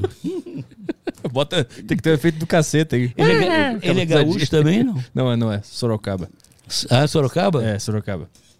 É isso aí. Comi muita gente em Sorocaba. Como é o nome da tua mãe, Caio? Não, minha mãe não é de Sorocaba, tá tudo bem. Hã? Ela da onde? Minha mãe é, é minha mãe bem do interior de São Paulo, de São Miguel Arcanjo. Ah, eu sou do interior da sua mãe também. Eu também, que coincidência, cara. É verdade. Vocês se encontraram lá, inclusive. Tu É. encontrou o Caio né, quando ele tava na barriga Cara, ainda. E quando eu fazia stand-up, eu tinha uma, uma rotina, né? Aham. Que eu, eu, eu trabalhava muito com o público, né? Aí eu geralmente pegava assim. Eu tava até. Uma vez em Piracicaba, deu até merda, mas assim. Pô, morei lá. Uma É? boa cidade, né? Pô, é foda, nego não ri lá, né, cara? Eu não cheguei a fazer é stand-up lá. impressionante como é Mas não ia rir mesmo. É, não ia, Fizesse, é, não é. O pessoal de Piracicaba era. O problema é a cidade. é- Era duro de fazer. Mas eu gosto de lá. Aí eu pegava e via assim, pô, Arthur, né? Sua mãe, né, Arthur? Pois é. Porra, Arthur, como é que você faz? Você não tem vergonha de trazer a tua mãe para ver um espetáculo desse cheio de baixaria, palavrão, piadas chulas? Pô, a senhora, a senhora me desculpe, me desculpe. Pô, seu filho trazer a senhora para ver esse, esse meu show. Uma vergonha. Arthur, você é um filho da puta, hein?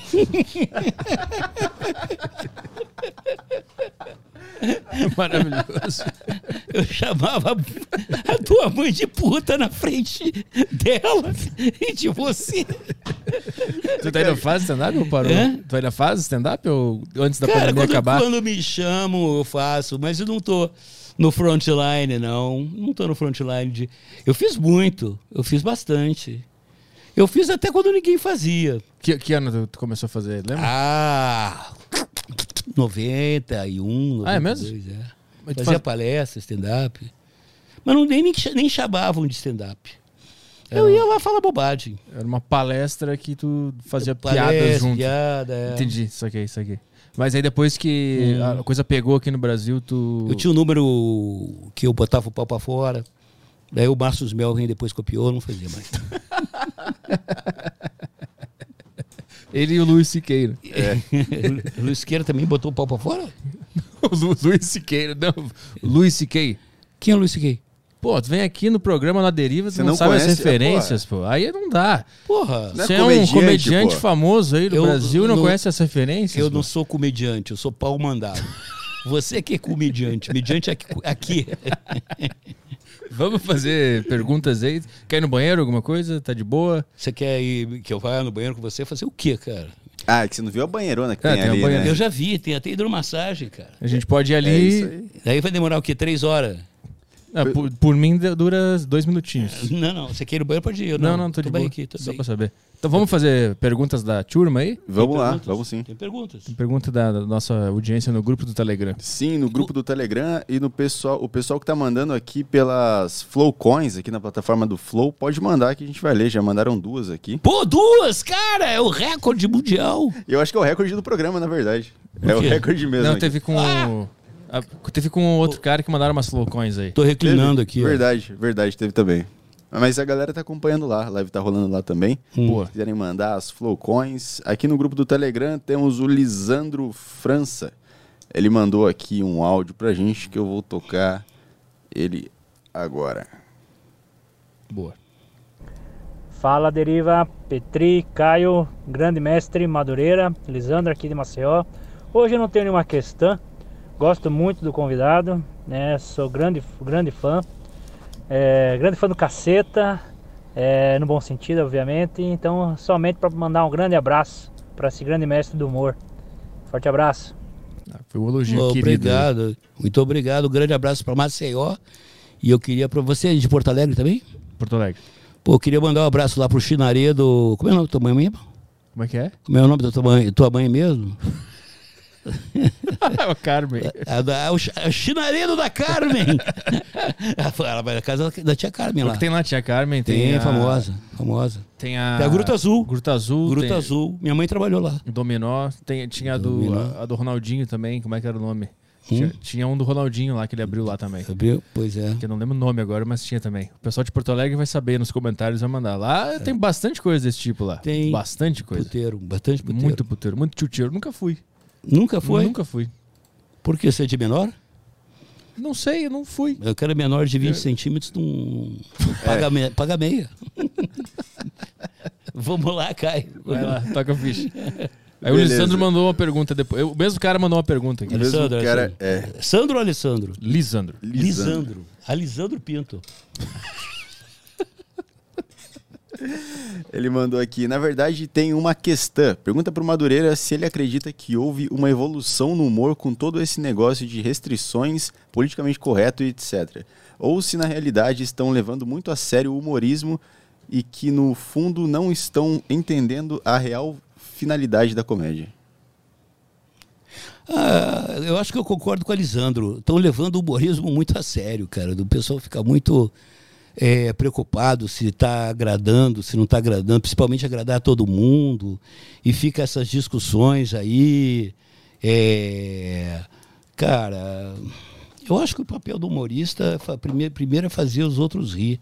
Né? Não é dar consciência para ninguém, é divertir o povo, divertir as multidões aí, falar bobagem, né? E no final do mês poder pagar suas contas. É isso. Eu acho que piorou ou melhorou? Porque tu esteve nos anos 90 fazendo humor no Brasil. Não, claro que piorou. Piorou, Piorou. porque é, você tem uma série de, de, de pré-condições.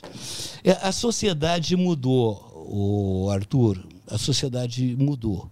E aí é uma discussão muito mais profunda, porque todas essas questões identitárias que tem hoje, é, não que elas não sejam justas, mas elas são falsas questões, porque elas não vão ao, ao ponto nevrálgico da sociedade. Quando você discute racismo, quando você discute sexismo, quando você discute preconceito, quando você discute injustiça, né, você, você acaba criando guetos que se detestam mutualmente e não atacam o, problema principal, que é a miséria, a pobreza, a violência, a falta de educação e a concentração de renda. Porque uma sociedade que tem educação, uma sociedade que tem oportunidades, né, é uma sociedade mais igualitária, ela é certamente menos racista, menos violenta, menos sexista, menos machista, menos preconceituosa. Tu, tu acha que esses combates eles tentam atacar a, a consequência, não uma, uma, É, uma fonte? É, exatamente. É, é, é- como se você estivesse dando remédio para o sintoma Aham. e não para a causa. E, e isso atrapalha a comédia em, em que sentido? Porque os comediantes acabam meio que inibidos. É, eles, eles ficam constrangidos na sua criação. Não só os comediantes, não. Os artistas de uma maneira geral. Eu acho que a arte, ela, ela, ela precisa realmente de uma total liberdade. Lá mesmo, em Porto Alegre, teve, teve aquela exposição, né? É, era Do uma banco lá, né? exposição... Oi? Do Bradesco, acho que era. Era do, do Santander. Santander. Não, o Santander estava bancando até. E depois até eh, tirou a, a- o patrocínio. é. Mas Fechou, né? havia, havia no- era uma exposição de arte homoafetiva, gay. E, e as pessoas criticaram e, e- e criticaram violentamente, enfim, uma reação que eu achei completamente descabida e fora fora de contexto, no tempo, no espaço, é uma coisa medieval. E é aquela história, quem não gosta ou quem condena, quem se sente ultrajado por esse tipo de arte, é que não vá assistir, não vá conte- contemplá-la. Foi aquela, vá- que, foi, foi- foi aquela que o MBL foi fazer protesto, né? Eu lembro eu, dessa. eu acho que sim, Eu eu, acho que sim. Que eles estavam reclamando por causa do dinheiro usado no Ah, patrocínio. né? aí, aí, aí até uma questão que você pode. Você, aí talvez você possa até discutir isso. Se o dinheiro público pode ser usado ah, para. eh, para aí eu- é complicado porque você diz, o dinheiro público pode ser usado para manifestações culturais? Eu acho que pode. É, mas eu acho, por exemplo, o, é, é, o dinheiro público não deve ser usado para show business. O show business é uma manifestação cultural, mas ela, ele tem que ser autossustentável. Então, por exemplo, se eu fosse ministro da Cultura, eu acho que sim, teria que ter subsídio do governo para manifestações culturais que, que, que não, não são autossustentáveis, como, por exemplo, orquestras sinfônicas, museus, artes folclóricas, patrimônio histórico e artístico, eh, teatro de repertório teatro de repertório, que é justamente para você criar plateias para teatro. Entendeu? Então, é, o, o Estado, em- aliás, isso em todos os, os países do mundo, é, ele subsidia as, as artes, e agora ele não pode direcionar as artes. Ele não pode é, ter dirigismo das artes. Eu acho que a, a- o- o- o, a, homo, o homo, a, a homoafetividade é uma manifestação é, é uma manifestação socioantropológica, é uma vertente da humanidade e que tem o direito e se expressa artisticamente e, portanto, eu acho que ela, é, ela pode sim ser objeto é, caso ela não consiga, é, ela tem um propósito de, enfim, não tem um propósito de show business, por exemplo, de, de ser subsidiado. Acho que sim, no sentido de difundir uma, uma, um discurso, uma arte gay. É, eu não vejo nenhum problema nisso, não vejo nenhum problema nisso. Agora, é, e, eu, e eu creio que uma sociedade saudável não vai pensar que as pessoas é, é, vão, vão, vão virar mais ou menos é, é, gays. é, é, primeiro que isso não é problema nenhum, mas como se elas se fossem hipnotizadas, ou abduzidas né, pela, pela temática gay. Isso é uma bobagem. Isso é, é uma forma de expressão da humanidade que não é de hoje, né? vem desde que o mundo é mundo e é os seres humanos é um- é uma forma de sentimento é uma forma de, de afetividade de seres humanos e, portanto, deve ser respeitada e, portanto, deve também ter sua expressão, suas formas de expressão artísticas, nas artes plásticas, no cinema, na fotografia, no que for. É Eu acho que a denúncia que fizeram na época é que tinha. Eu queria sair dessa posição de castigo. Só, só empurrar aqui. Empurra com as perninhas aqui pra baixo. Aí. Acho que a- o que falavam na época é que tinha coisa de pedofilia, exofilia na- na- nas. Ah, Nas- esse, nas o- esse obscurantismo, lá Olavo de Carvalho, Eu não sei se é verdade. eles veem pedofilia em tudo. Tudo eles veem pedofilia. É, é curioso isso, porque é, é, isso aí em psicanálise, é, é, é, qualquer psicanalista de porta de, de porta de delegacia mata essa, né? No fundo, esses caras todos é que são os pedófilos Ah. reprimidos. É uma projeção. É uma projeção. Eles veem pedofilia em tudo. É, E eles veem pedofilia, eles veem... É, é muito engraçado esse discurso, né? É, de dominação de seres extraterrestres ou de chineses. Ou de... É toda uma, uma barafunda mental que tem na, na, na- na sua no fundo assim uma coisa muito doente cara. É muito doente e, e, e, e- e por trás disso tudo tem muita violência né? Tem muita arma muita gente forte querendo arrumar encrenca bater nos outros e impingir suas ideias nos outros através da porrada da violência das armas. Isso não é legal não. Não é nem um pouquinho Por falar em dominação chinesa, tu colocou o chip hoje, né? Da dominação. botei aqui tomei a minha injeção hoje aqui Tá com o chip. aí. AstraZeneca Tomou vacina hoje de manhã, né? tomei hoje de manhã Sentiu Botei alguma, no- alguma coisa de, de- de- até agora? Tá nascendo um rabo de jacaré aqui. e eu, eu não sei nem como tô sentando na cadeira, porque sabe que jacaré não tem bunda, né?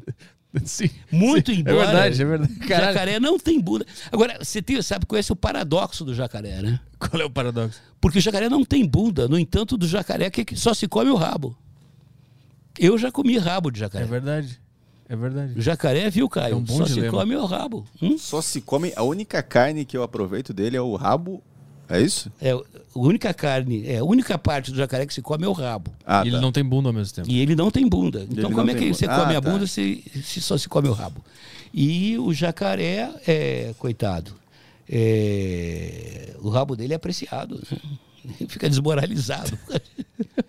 Já, nunca, nunca, jamais, é, se um jacaré chegar para você e dizer que vai te pagar um boquete inesquecível, sai fora.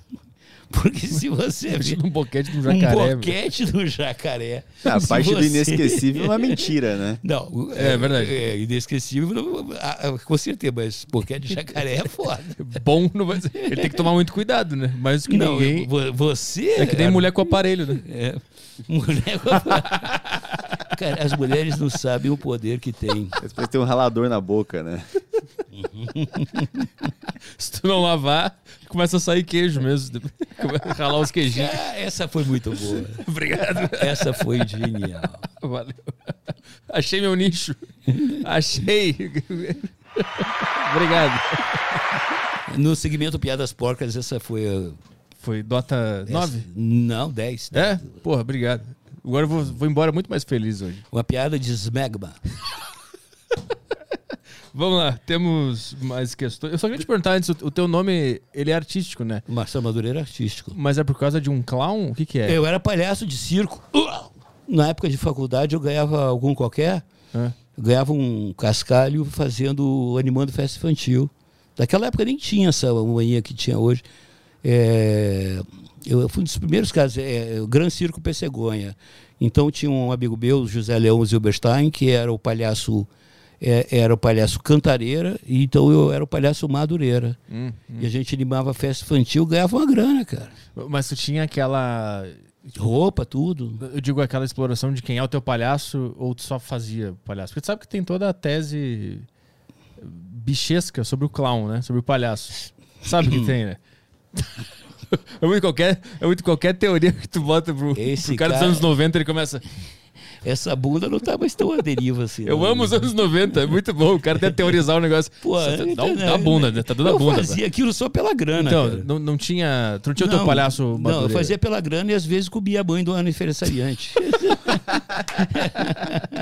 Que maravilhoso. Mas isso Tá antes ou assim? depois a sua de... Antes ou depois de receber o cachê? não, durante a festinha mesmo, eu tinha um número erótico. Ah, tá. Ah, durante a festa. Fazia parte do show. Se fosse hoje, o MBL ia lá te fazer protesto. Quem? O MBL, ele fazia protesto. Quem é esse porra desse MBL, cara? Caralho, te falou, acabou de falar, eles fizeram a- a- a- o protesto contra o Santander na época ah, da o MBL, Isso. entendi, MBL. MBL. MBL. É, MBL é, do japonês lá, do Kim Catacoquinho? Kim Catacoquinho? Mas esse é um termo olavístico, você não pode usar. O quê? Esse é um termo Ah, é, cara, isso é engraçado porque não pode usar. boa, boa. Cara, vocês falaram em MBL, um maluco mandou uma mensagem relacionada a isso. aqui. Brabo. Mandou o quê? É, Petri chama o Ricardo MBL, professor de filosofia muçulmano, é, professor de filosofia muçulmano, trabalha no MBL e manja de filosofia, política, religião e até misticismo. Chama. Madu- Boa, vamos chamar. Bora chamar aí. Ah, Madureira, o que acha do Danilo Gentili presidente e se o Brasil conseguirá escapar do bolso-petismo? Ó, É a questão Olha, do Unema aqui. Eu acho, eh, eh, eu votaria tranquilamente no entre o Bolsonaro e o Lula, eu voto tranquilamente no Danilo. Danilo, o- porra, o Danilo eh, Gentili, aliás, não seria a primeira vez que um humorista seria eleito presidente da República. Na, na Ucrânia, se não me engano, já foi eleito. É. E o Danilo é um cara de bons propósitos, né? Ele eh, certamente seria um agregador, formaria uma equipe, eh, enfim, um comunicador. Mas é, mas é sério isso ou isso está sendo uma grande paródia? Eu não sei qual é, até que ponto isso está sendo sério, de que ele pode Depende, eu acho que depende dele, entendeu? Eu prefiro votar no Danilo Gentili do que votar no Luciano Huck. É, entre dois apresentadores, né, vai, vai, não, no, vai no Danilo. primeiro que o Luciano, Huck não tem graça nenhuma. E o Danilo Gentili tem muita graça, Uhum, né? E não, o Luciano Huck, a sensação que eu tenho é que ele está analisando isso como se fosse um business. Né? Ele, eh, me falaram que ele, até agosto ele vai resolver. Cara, eh, qual é a ideia? Eu acho que hoje, na situação que o Brasil está, é, você vai servir ao país. Servir ao país é uma obrigação. Não é um negócio que eu vou fazer isso ou aquilo no sentido de que vai ser melhor para mim. Ainda mais um- na situação que o Luciano Huck está. Luciano Huck é um cara que é um milionário Acho que já né, casado com- bilionário já, né? um bilionário talvez então é isso que me, me faz desconfiar muito da candidatura dele porque ah, ele eh, às vezes eu tenho a impressão que ele analisa isso como se fosse mais um passo da carreira pessoal dele então ele está atrelando os destinos de uma nação de um povo aos, aos desejos eh, profissionais ou de carreirísticos dele, é essa a ideia. Ele está analisando o que, que é melhor para ele: ficar no lugar do Faustão ou ser presidente da República? É essa a ideia. Então, se for isso, no fundo, no fundo, ele é um grande boboca. Ele não passa de um grande boboca superficial. Por mais que ele esteja procurando estudar, se aprofundar e dar.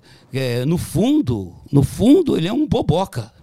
Porque se ele realmente é, deseja servir ao país e acha que pode servir ao país, ser útil ao país, ele deveria já, é, é, o mais rápido possível, se apresentar para esse trabalho e dizer, inclusive, olha, eu não sou candidato à reeleição, quero servir ao meu país num momento grave. E eu, eu, eu, eu- se ele realmente tivesse vocação para a política, ele já teria sido candidato, e não para presidente da República, ele teria sido candidato para deputado federal. Porque para você governar o Brasil, você tem que conhecer o Congresso. O, o Congresso é a cozinha da política brasileira. Então você ter um, dois, três, quatro mandatos no Congresso, para saber como o Congresso funciona, como é que funciona a política brasileira, os intestinos da política brasileira. Aí você tem que ter vocação. Porque para ser político, você tem que ter vocação para político.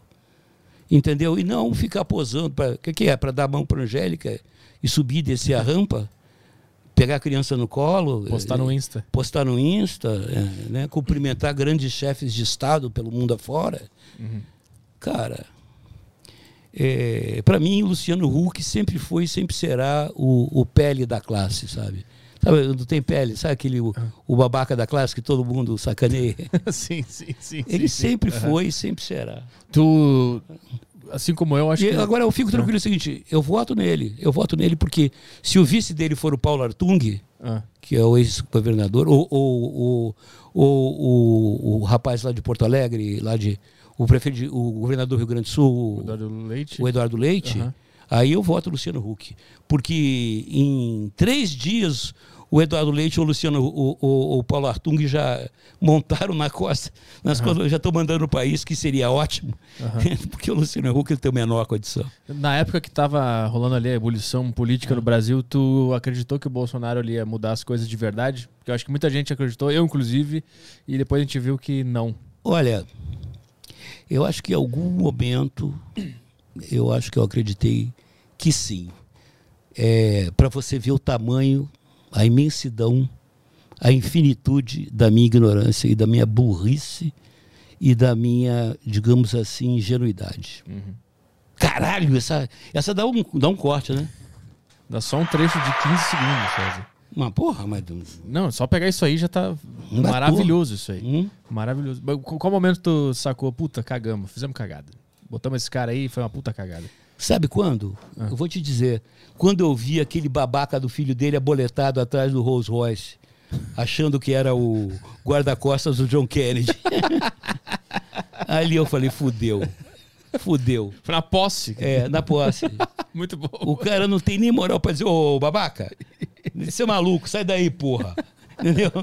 Parece que a família Bolsonaro eles estão meio que vivendo um seriado onde eles eles estão vivendo House of Cards, eles Se são fosse os personagens. Um seriado, seria bom, Arthur. Mas na cabeça deles é parece real, que é, é, real, é real, é real. Não, Mas parece para eles parece que é uma, uma coisa divertida estar ali e fazer aquelas isso, coisas. Arthur, isso custa caro. Correr bicho. atrás do Rolls ele acha legal isso. Aí. Isso custa caro, bicho. Custa caro em vidas, custa caro em dinheiro custa caro em, cara, custa caro em futuro. Cara, quantas crianças que não estão não, não, não tendo aula porque não, não tem como acessar a internet. Hum. Eu estou com uma ideia minha, se permite, claro. que veio na minha mente, eu vou aproveitar que eu o aderiva que eu eu acho que uma das coisas para ajudar o Brasil a sair dessa bosta que ele está é o seguinte plano.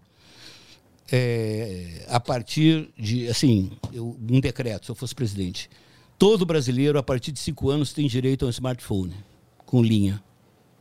Todo hum. brasileiro, com 5 anos, tem um smartphone pessoal intransferível. Putz, eu acho que dá cagada isso aí. Não dá cagada. Por que dá cagada? Porque com blockchain.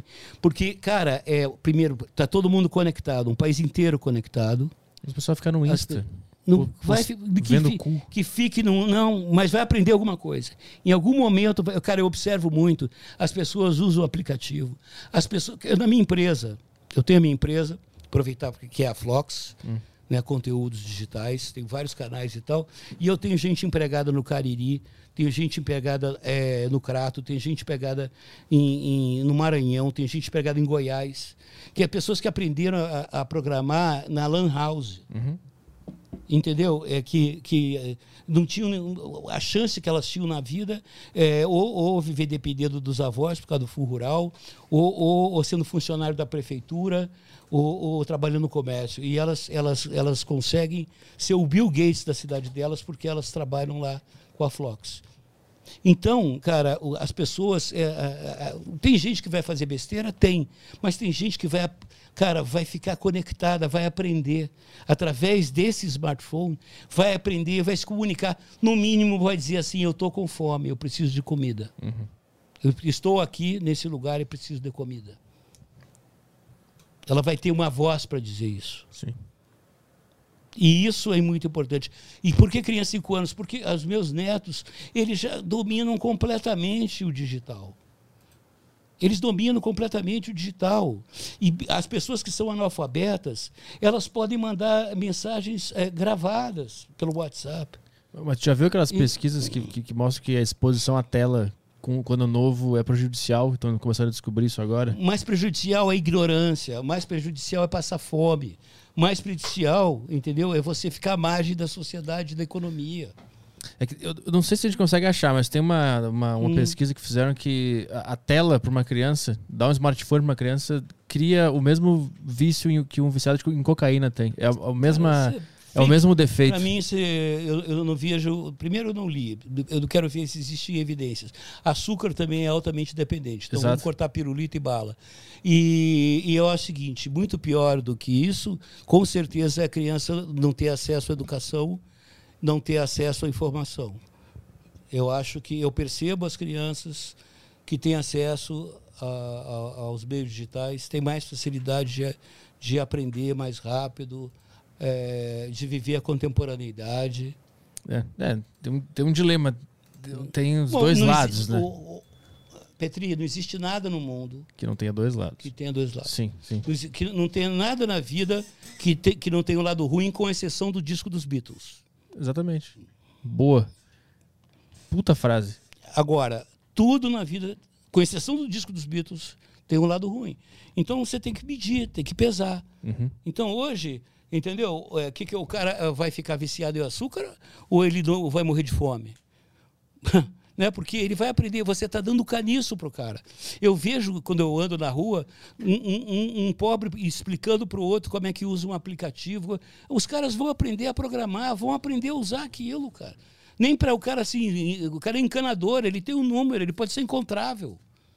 Ele tem, ele- entendeu? Ele, Sim, ele é claro. Uhum. funileiro, ele é, é, entendeu? Ele tem um número. Ele tá expo- e pode se expor Ele pode pra- procurar pra uma um tra- rede ele gigante, pode- né? Ele se expõe para procurar um trabalho. Sim. Uhum. Faço qualquer coisa. O pessoal mandou aqui, ó, meu iPhone Minha Vida. É um bom nome pro, pro plano de governo. Não, não, não quero usar esses nomes demagógicos. não, mas assim, é, é um iPhone um, um Brasil conectado, porque inclusive com o blockchain ninguém vai primeiro. O, o, o- o- por blockchain, o, o, seu número não tem CPF, não tem RG, o seu número de celular é o seu número Hum. por blockchain. Então, cara, você tem muito mais. é, não precisa. É muito mais fácil fazer o censo, é muito mais fácil você cuidar da saúde da população, é muito mais fácil você controlar a criminalidade, a corrupção. Vamos ver o que temos de mais questões aqui? Sim, temos Flowcoins ou a deriva? Flowcoins. Renato Mota, aqui na plataforma do Flow, ele mandou Arthur e Madureira, que dupla. Me lembrou a lendária dobradinha com o Dapiev. É isso? Dapiev? Ah, tinha um programa com o da Piev, é. Ah, boa. Sem controle. É, ele mandou Boa, aqui. legal. O Sem Controle deveria estar no ar até hoje, de tão sensacional. Madureira, como você vê o futuro da comunicação e do humor? Parabéns pela trajetória, abraço. Cara, eu não trouxe minha bola de cristal, só trouxe minhas duas bolas. Que não são de cristais. Que nem um som de cristal, ainda bem. Cara, eu acho que o humor, a comunicação, eu acho que é o que tem, tem um futuro aí. Sempre vai haver, o, o que eu falo sempre lá na minha na Flox, da minha empresa. Aliás, sabe o que quer dizer Flox? Não. É buceta em polonês. É mesmo? É. Maravilhoso. Como eu fundei a caceta, agora agora eu vou fundar a buceta. Flox. Maravilhoso. Pois é, Flox. é, eu falo o seguinte, olha pessoal, a gente trabalha com conteúdo. Para o conteúdo não importa a plataforma, não importa a portadora. Uhum. Conteúdo é sempre conteúdo. Basta se adaptar o conteúdo à plataforma e ele vai. Então comunicação é isso, cara. Ele- ó, só que o humor dentro disso tudo, eu acho que ele tá meio prejudicado, né? O avanço. A- O avanço da comunicação parece que tá A atrasando gente- a comédia. A gente vai promover agora o terceiro Meme Awards, terceiro prêmio mundial de memes. Ah, e lá na Flox. E eu, eu vejo, por exemplo, o meme como um, um grande passo do humor no sentido de viralização e, e, assim internalização do humor, né? É uma linguagem universal mesmo. sim, sim. Agora você estava falando da questão do É, eu- eu- tipo assim, tem rede social, tem. Ah. Todas as mensagens chegam em todos os lugares e em algum momento isso se tornou prejudicial, porque tu acaba atingindo uma bolha que não é a tua e isso gera um conflito e gera a vontade de censurar ou de, de odiar ou de calar alguém. Bom, mas, mas olha só, na minha época, que não tinha nada disso. Se você quisesse ser humorista, você tinha que trabalhar ou numa rádio Né? ou numa rede de televisão. É. Eu lembro que quando eu entrei para a TV Globo, se tivesse lá é, 30 redatores de humor, era muito. Se tivesse, não tinha 30 redatores de humor. Se tivesse não tinha 100 comediantes. Sim. E hoje, quantos você tem?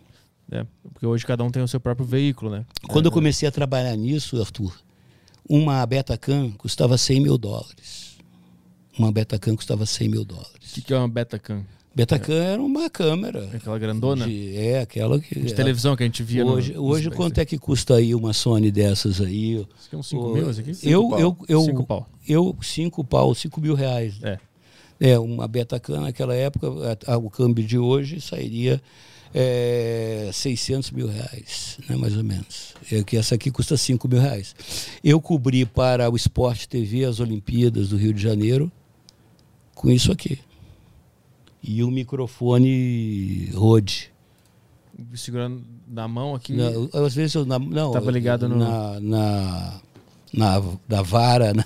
Ah, tá. dependia, tá. Aham. dependia do que eu ia fazer. Aham. Mas é, um telefone desse que custa o quê? 800 dólares. É, é, tem, tem os dois caminhos É, que. Não, não. é, houve uma democratização É. fantástica das. Na, na, né, que daquele tempo, assim, se você, por exemplo, porra, tá legal, você é um cara talentoso e. Cara, como é que eu descobri você em Porto Alegre? Não tinha como. Não tinha como. É. Eu- hoje eu posso fazer o meu próprio, meu próprio veículo, no meu próprio canal e tal. Sim, mas ao mesmo tempo a- a, globalização das comunicações gerou um senso de regulamentação maior. Assim, tem gente que quer que certas regras sejam impostas que param, que, que cortam a liberdade de expressão, Mas entendeu? aí é, é- é a mesma coisa do Uber, o, o- a lei do Uber. Os caras, ah, não pode Uber. É a mesma coisa quando apareceu o automóvel, os carroceiros não queriam, queriam proibir os automóveis. Sim. Né? Quando apareceu o Uber, os taxistas queriam proibir o Uber. É a mesma coisa. A- a- a- existe uma, autorregula- uma autorregulamentação. O ser humano ele consegue viver em sociedade, né? a gente consegue andar na rua e, e não ser assassinado em cada esquina, pelo menos por enquanto, porque existe um padrões de convivência. Seria é, é, é, é, é- é falso você achar que você tem que estabelecer. Tem mania, tem, tem nego que quer botar lei em tudo, regra em tudo. Aí você tem que pensar, porra, o cara vai- alguém vai ganhar alguma coisa com isso. Né? É, eu ainda confio muito no bom senso e nas relações entre as pessoas. Né, nós estamos aqui conversando, nós não assinamos contrato nenhum. Nós estamos aqui porque existe de parte a parte, e do Caio, e eu, e você, um, um goodwill, um bom senso e um bom propósito. Não combinamos nada, não- a gente está imbuído de produzir um bom conteúdo para o nosso público. Sim. Uhum. Precisa de alguma lei para isso? Precisa de algum. A gente tem que ler algum termo, assinar alguma bosta para isso? É. Só, só que aí, se pensar em escala social, isso aí tem que confiar que todo ser humano é bom. Bom, aí tem duas coisas: é Rousseau É. e Hobbes. Exato, exato. Vamos para o campo lá da, da, da, da sociologia. E, cara, a gente tem que apostar em alguma coisa. Eu, eu, eu sou o cara. É, é aquela história. En- enquanto é, não, não dá problema. Né, por que que. Eu, eu, por exemplo, eu tenho, eu tenho um pavor de advogados. Eu acho que quando a humanidade for uma coisa boa, não vai existir advogado. É um, bom, é um sintoma, né? Existir, esse É. existir o advogado. E os advogados, quando não tem problema, eles inventam. Porque se, se acabarem os problemas, é, eles, é, é, eles, eles não vão ter mais como pagar as contas. Torna obsoletos, né? É, quando lote o Cacete Planeta lá na, na- na Globo, uma vez me chamaram para reunião com os advogados. É. E os advogados estavam reclamando para mim, porra, da quantidade de, de ações que tinha contra o Cacete Planeta. E eu falei, olha, vocês deviam estar me agradecendo. Porque quando não tiver mais nenhuma ação contra o Cacete Planeta, ou nenhuma ação para você, vocês vão, o primeiro, eu, vou- eu vou perder o emprego, mas vocês vão perder primeiro. Eu vou perder porque eu não tenho mais graça.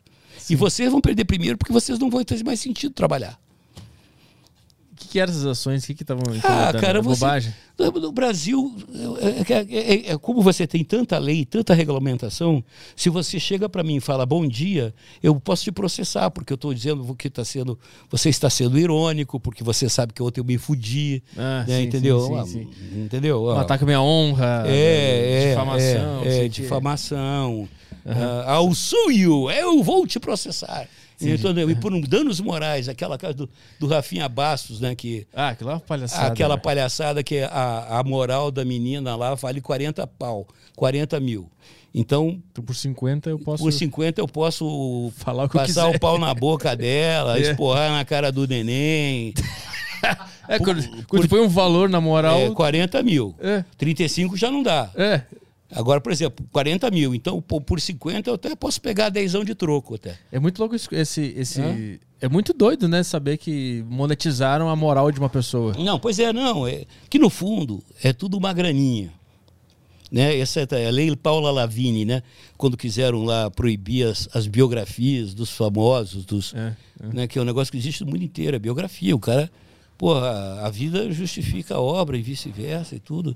E aí aquela mulher do Caetano Veloso, a Paula Lavigne, e aquele Procure Saber, aquele movimento patético, infeliz de, de artistas, felizmente fracassou.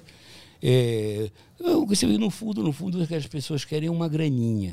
Elas querem uma graninha. Não é, não é a importância da, da intimidade do artista, da privacidade. Não, não. É uma- Eu quero. Quanto, quanto é que eu levo nisso aí? É uma falsa afetação pelo é que uma- aconteceu. É, o Brasil.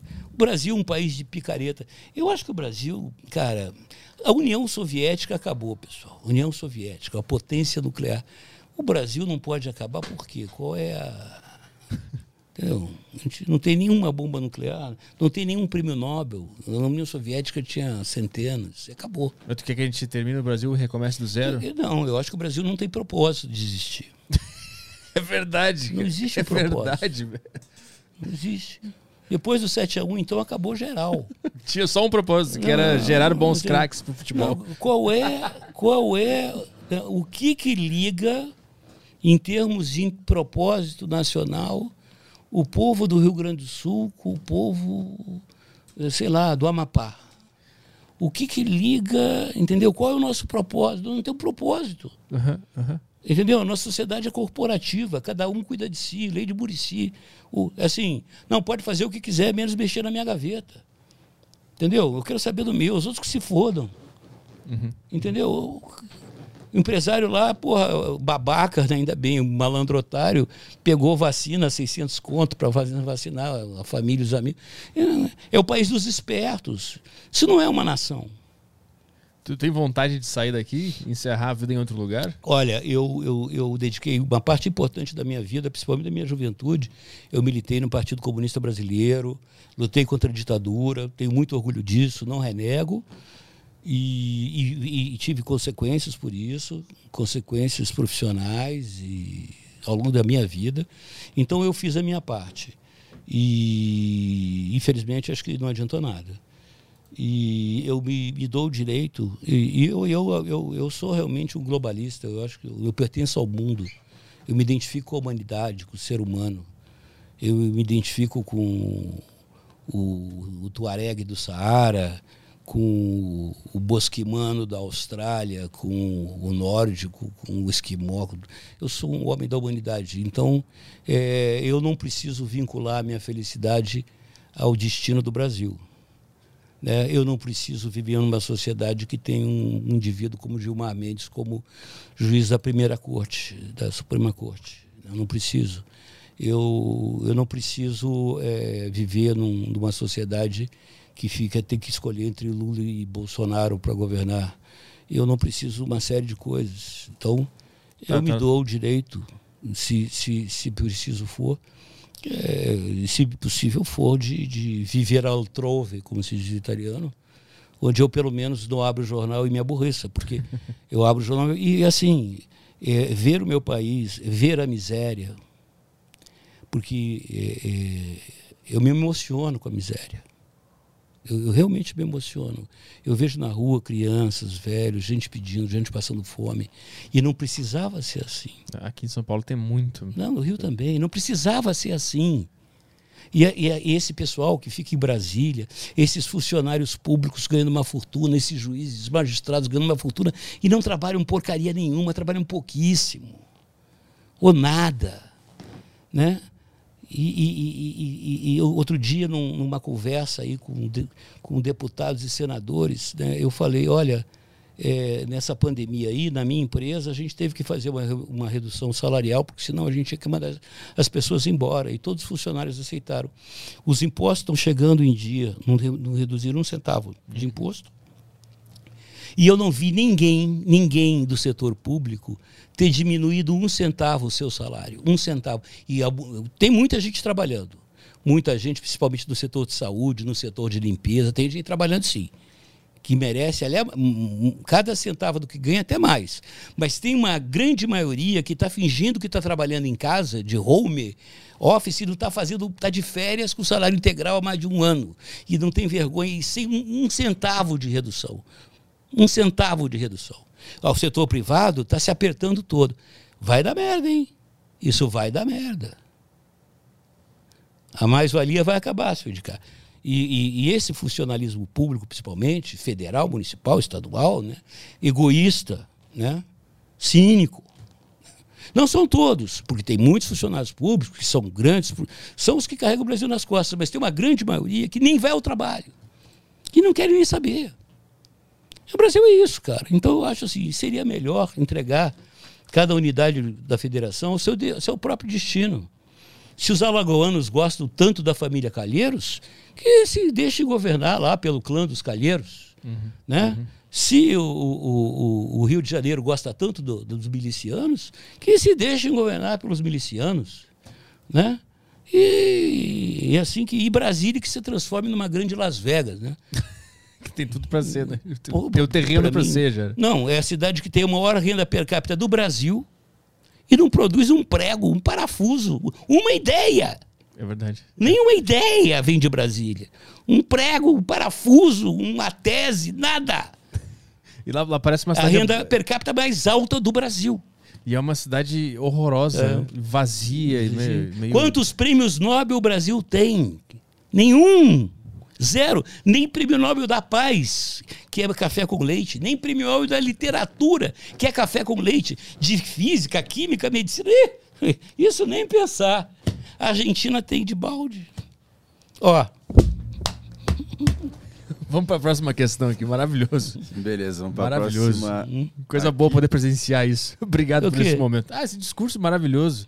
Pa- Apaixonado, eu gosto mesmo. cara, porra, que se foda. Eu vou. Eu quero ir pra Noruega. Boa, Noruega, Suíça, Dinamarca. Isso é meio chato. É. Noruega é legal. Noruega é, porra, só é caro pra caralho. Caro pra boné. Puta Tem um país pariu. bom de morar que ele diz que é Lituânia. Diz que é super nunca bom. fui. Super bom de morar, É. baratinho, moderno, bonitinho. Meu sonho. Quando eu terminar, que eu tenho que pra fazer aqui, eu vou pra Lituânia. Vamos lá, próxima questão. É isso aí. A próxima questão é do Mendes. Ele mandou em áudio aqui. Manda, fala, Mendes.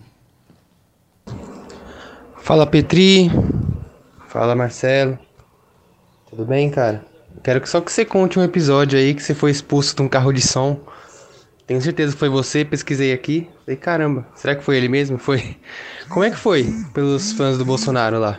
Fui. Um abraço. É verdade, eu fui expulso porque é, eu fui falar que o Bolsonaro estava errado. Como ousa? Pois é, eu fui falar. Foi, foi a mi- minha última presença pública. E por causa disso eu perdi meu emprego na, na Bandeirantes, da Rádio Bandeirantes. Eu, eu, eu, eu, eu fazia o programa, o jornalístico da manhã da Bandeirantes do Rio de Janeiro. Me mandaram embora por causa disso. Mas porque tu, tu te posicionou contra o Bolsonaro? Não, que, não, foi um escândalo, porque. Não, eu, eu nunca fui. Eu, eu, eu sempre fiz um discurso convergente. E, e, naquela época, o que havia é o seguinte: eu, eu achava que tinha que empichar a Dilma, né? achava que tinha, enfim. Eu era realmente anti-PT, não por ser anti-PT, mas porque eu achava e acho que o PT destruiu a política brasileira. Nós temos hoje Bolsonaro porque o PT colocou o Bolsonaro lá. O PT colocou o Bolsonaro lá. Eles são igual o Hamas e, e- e- e a parte atrasada do governo israelense, a direita, ultradireita israelense. Um depende do outro. Né? Eles são o, o- o meu, o meu melhor inimigo. Né? Eles querem ficar justamente nessa gangorra política. Né? A cara de um é o cu do outro.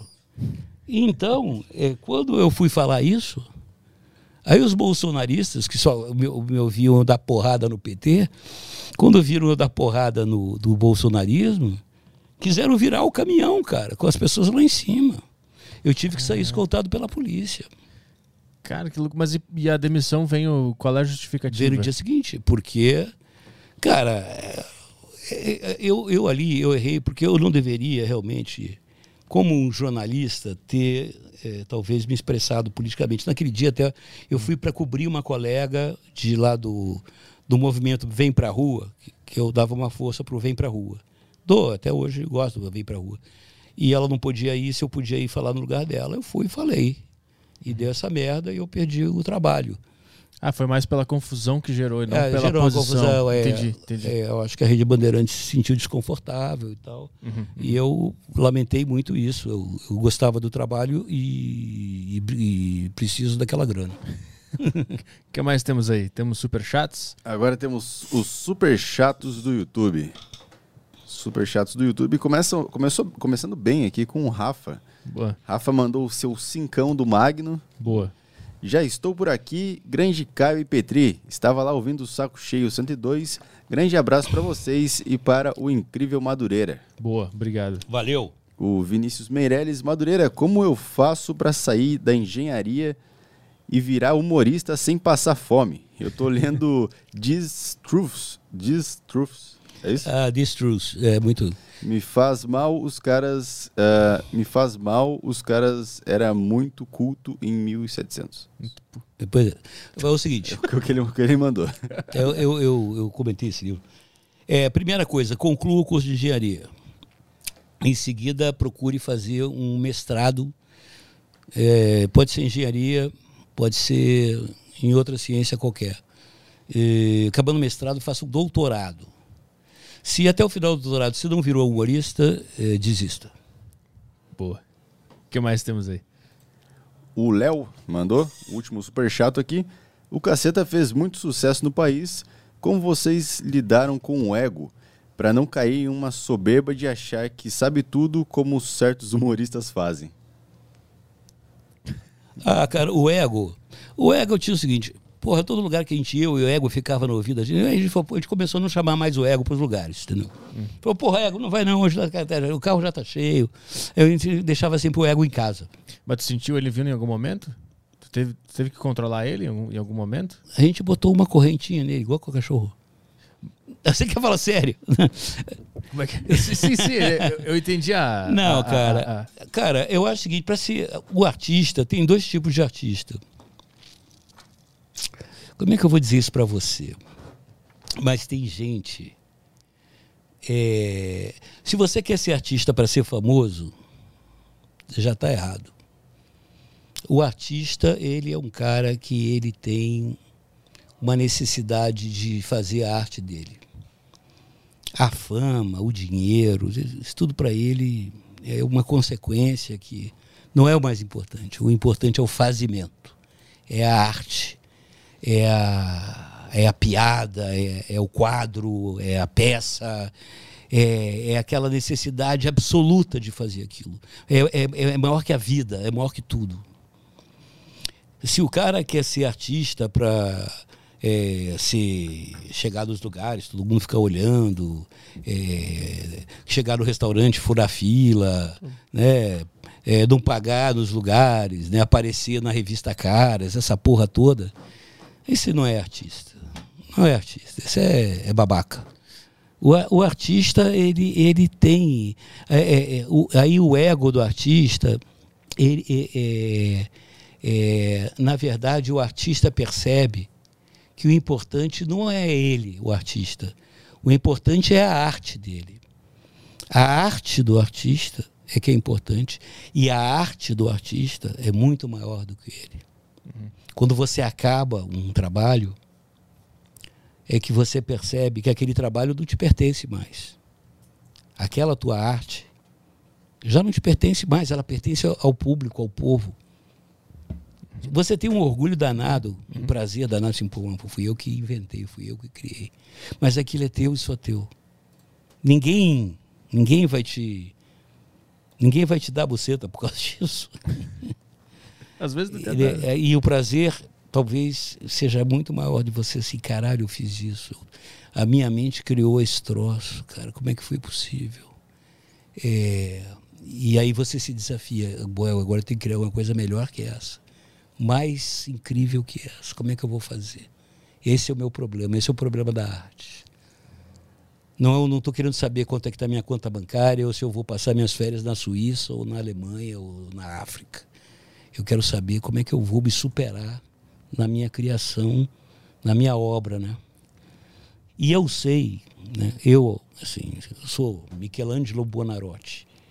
Eu pintei o teto da Capela Sistina. Eu morri. Já virei caveira, nem caveira sou mais, sou alguns ossos. Mas a, uhum. a minha obra está lá. Ali está a minha obra. E isso não, não tem ego, não tem nada. O meu ego foi enterrado comigo aqui.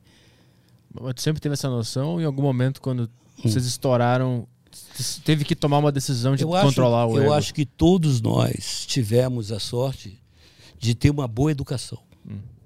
Uma boa educação. Todos nós tivemos mais ou menos um, um, uma origem social, educacional, de formação muito parecida. Isso é até uma bela tese. Mas todos nós viemos de famílias assim estruturadas, é, todos nós é, estudamos, todos nós éramos muito assim, éramos até hoje leitores insaciáveis. Nós tínhamos realmente uma coisa, uma formação intelectual muito forte, uhum.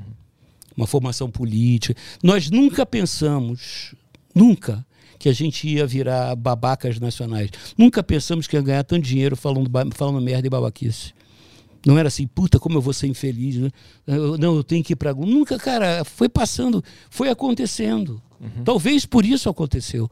Porque a gente não tinha essa expectativa, não tinha essa ansiedade. Eu era engenheiro do BNDES. O Hélio era engenheiro da Promon. O Roberto era engenheiro da Arthur Anderson. O Cláudio Manuel tinha um bar. O, o Reinaldo era editor do Pasquim. O Bussundo estudava comunicação. Uhum. E, e, e, e, a gente ia mesmo no lugar da praia, a gente era amigo, a gente se divertia, ia no futebol, falava merda. E, a coisa foi, foi acontecendo. E, à medida que foi acontecendo, a gente foi entendendo e a gente, é, é, é, talvez por uma educação, a gente, cara, o que, o que a gente faz primeiro? A gente brigava muito entre nós, mas não brigava cada um pelo seu interesse. A gente brigava pelo interesse do grupo. Uhum. A gente brigava porque a gente sabia que cada um não estava defendendo o que era melhor para si, mas o que era melhor para o grupo. Tanto que a gente saía na porrada, aí chegava na hora do almoço, todo mundo ia almoçar junto. Uhum. e ria pra caralho. Uhum. E voltava. Então havia uma honestidade. Assim, eu discordava de você, eu brigava com você, mas não é porque eu quero me dar bem em cima de você, mas porque eu eu acho que o melhor é isso, você acha que o melhor é o outro. Vamos discutir aqui, vamos, uhum. vamos gritar, brigar e vamos ver, vamos fazer. E, então não tinha essa coisa, entendeu? De, de, de disputar, eu sou mais famoso que você. E tanto que tinha uma coisa assim, por exemplo, eu, eu, eu, eu, eu era o garoto propaganda do Itaú, né? Não sei se. Eu, cara, eu uhum. tinha. Na época que tinha autor em São Paulo, era, eu era o anjo do Itaú. Então, cara, é, eu era o anjo do Itaú, Marcelo Madureira, mas todos eles ganhavam pelo fato de ser anjo do Itaú. Porque tinha uma combinação. Se, se, eu, se eu todo, todo contrato que cada um fechava, um pedaço do contrato ia para ser dividido por todos. Uhum, uhum. Entendeu? Então não tinha essa, essa disputa, essa coisa. Não tinha essa, essa Entendeu? É, é, é, é, ontem mesmo a gente. Foi ontem, a gente deu uma entrevista para o UOL. A gente tem uma broderagem.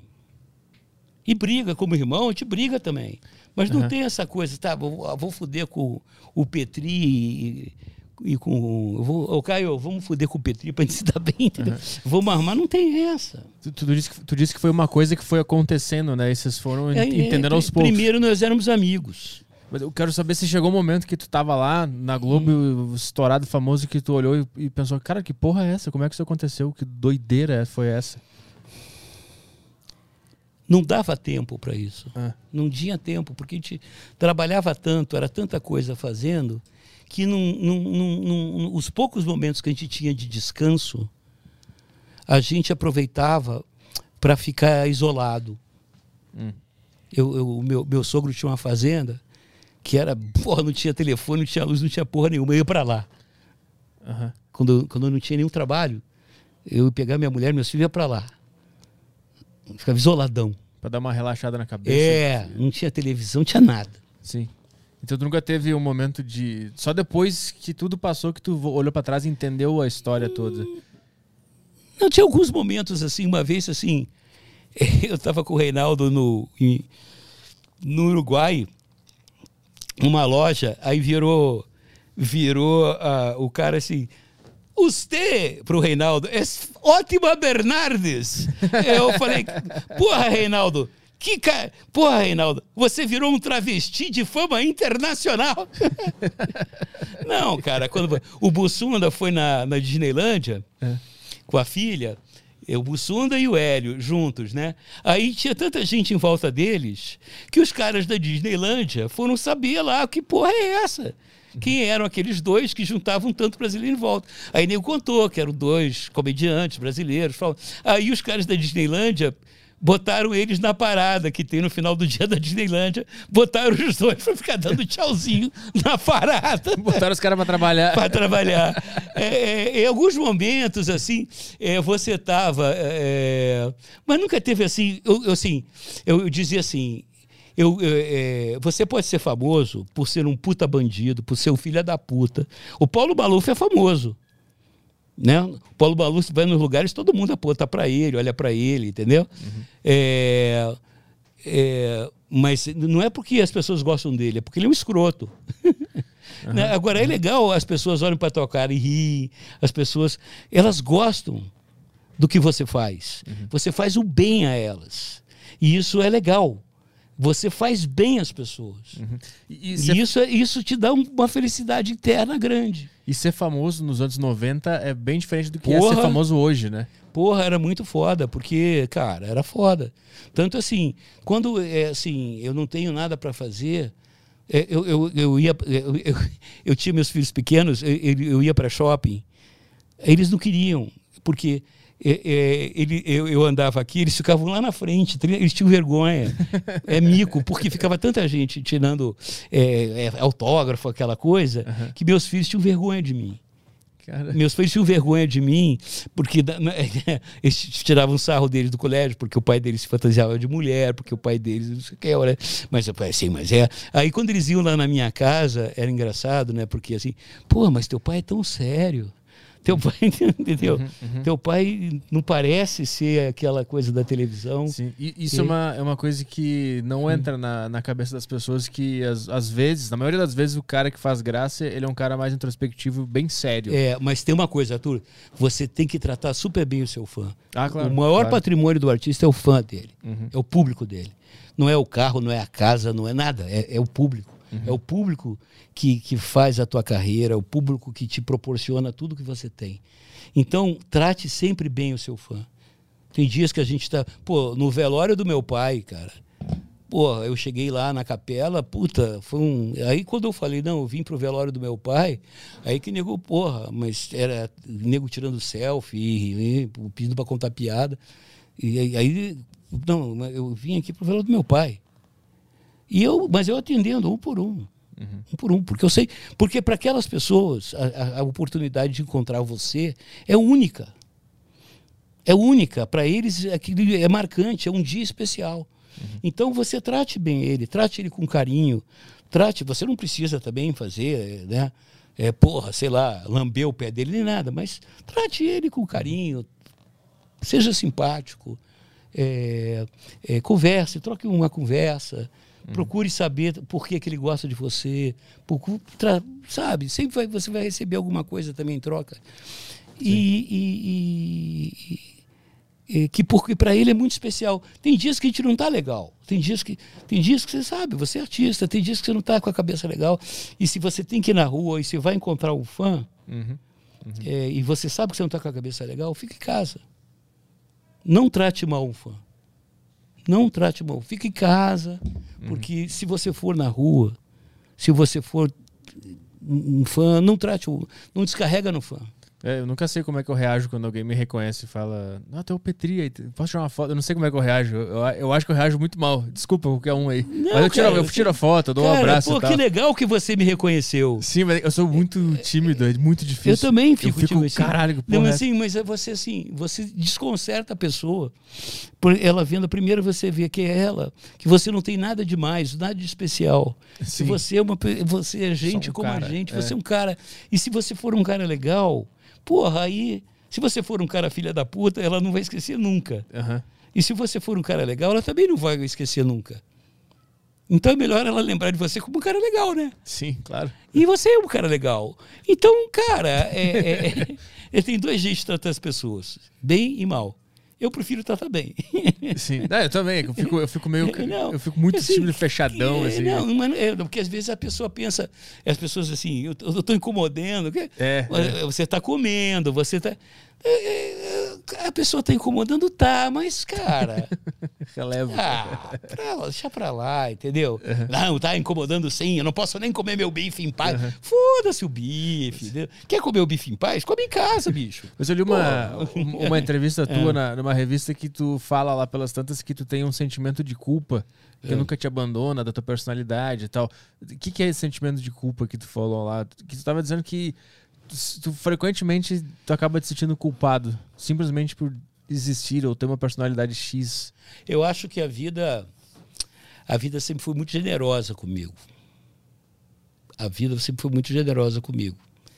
É, eu procuro, de certa forma, retribuir essa generosidade que a vida, né, de ter nascido numa boa família, de um- ter tido uma vida, enfim, dentro das condições possíveis e eu, eu ter também me aplicado. Fui a bom aluno, enfim, fiz a minha parte. Mas tudo isso eu vejo como uma dádiva e que eu vejo que a maior parte das pessoas não tem essa oportunidade, não tem essa. E pior ainda, tem pessoas que têm e não aproveitam, não dão valor. Então, é, é, o, o que, o que eu falo, porra, eu vejo tanta gente boa, tanta gente que, porra, precisava de uma chance, é, que tem talento e, e, e- e não consegue. não- e eu, te, eu tenho ainda, é, se bem que agora, uns tempos para cá, eu devo admitir, é, eu, eu, eu tenho é, aprendido muita coisa desde que eu fundei a Flox, quer dizer, eu, eu, eu praticamente parti do zero. Né? Quando eu fundei, junto com o meu amigo Pedro Paulo Magalhães, a Flox, já a gente vai completar agora em julho cinco anos de empresa. Cara, é, é uma montanha russa. Ser, ser empreendedor no Brasil é para poucos. Né? É para poucos. É, tem que ter muita coragem, obstinação, foco. Eu digo, quando o, o empreendedor brasileiro é igual esses mártires muçulmanos. Né? Depois que você morre, você tem direito a 400 virgens e orgasmo que dura sete anos, porque, cara, você sofre muito na vida. Não, é foda, você tem, sabe? Mas eu acredito que a gente vai chegar lá. Né? Eu, quero, eu quero realmente. é, e a Flox vai ser um case brasileiro no- no- na área de, conte- de conteúdo digital. E, inclusive, a gente tem aqui uma parceria com a Flow, na, na- inclusive com vocês também, na área comercial, de comercialização. Quem quiser projetos aqui com o Aderiva, com o Vênus, com o Flow, com tudo, pode procurar a Flox, que a gente faz projetos especiais do caralho, espetaculares, cobrindo todas as plataformas. Você que tem uma empresa e que não aparece na internet, não tem relevância nenhuma, a gente faz você ser relevante. E tem o canal do Madureira, que é imperdível, onde eu tenho meu programa Pensata, Com reviews de livros. que a gente fez aqui um Pensata, na verdade, aqui com meu amigo Arthur. Aham. A gente podia fazer, você podia ir lá um dia. Podia. Eu ia gostar. Pô, eu, eu- eu tava- ontem eu assisti vários vídeos do, do, do Hum. Pensato, fiquei, fiquei É. assistindo. Aí dá vontade de comprar todos os livros, é foda, né? Que dá vontade Porra. de comprar todos os livros de todos, É todos onde que tu vai a minha ruína, né, cara? Eu tenho 8 mil livros. Porra, Puta que pariu, mas eu gosto de ler. Eu gosto de ler. tu lê todos os dias. Todo dia. Tu tu tem uma hora reservada ou é uma coisa de momento? Eu leio o tempo todo, cara. Hoje eu peguei a ponte aérea, Vem lendo. venho lendo o tempo todo. No, no Uber pra cá venho lendo. Tava te esperando ali, dei uma lida. É, toda sempre, sempre que eu posso, tô lendo. É, eu, Eu comecei a ler tarde, eu acho. Eu comecei a ler com 28 por aí. Ler de ler mesmo. Eu li algumas coisinhas antes, mas de pegar É. vontade de ler todo dia foi Eu, recente. tinha, isso. eu tive uma, um- uma vantagem que meu, eu, eu- eu sou filho temporão. Então eu tinha, meus irmãos tinham sete, oito anos mais, mais velhos que eu. E minha mãe era professora, especialista em alfabetização. Então a minha casa tinha um apelo muito grande. Inclusive, para eu participar da vida familiar, eu tinha que aprender a ler, né? E essa, assim, era muito valorizada, essa coisa de vida intelectual, cultura, essa porra toda. Então, eu aprendi, eu aprendi a ler pra- sozinho. Aprendi a ler e escrever sozinho. Então, com, com, com seis para sete anos, eu já lia. E aí comecei a ler os livros do Monteiro Lobato. Aí meu pai falava assim, ó, para ser gente grande tem que ler jornal. Aí eu comecei a ler jornal. Foi um hábito desde cedo que Desde já, cedo. já, já tava em é, ti. É, Aham. é. E aí, cara, é um, é um hábito bom, né, cara? Porque é, é uma cachaça que é, é- tem, tem várias técnicas, eu falo. Eu não brigo com o livro. Se o livro não me pega, eu passo adiante.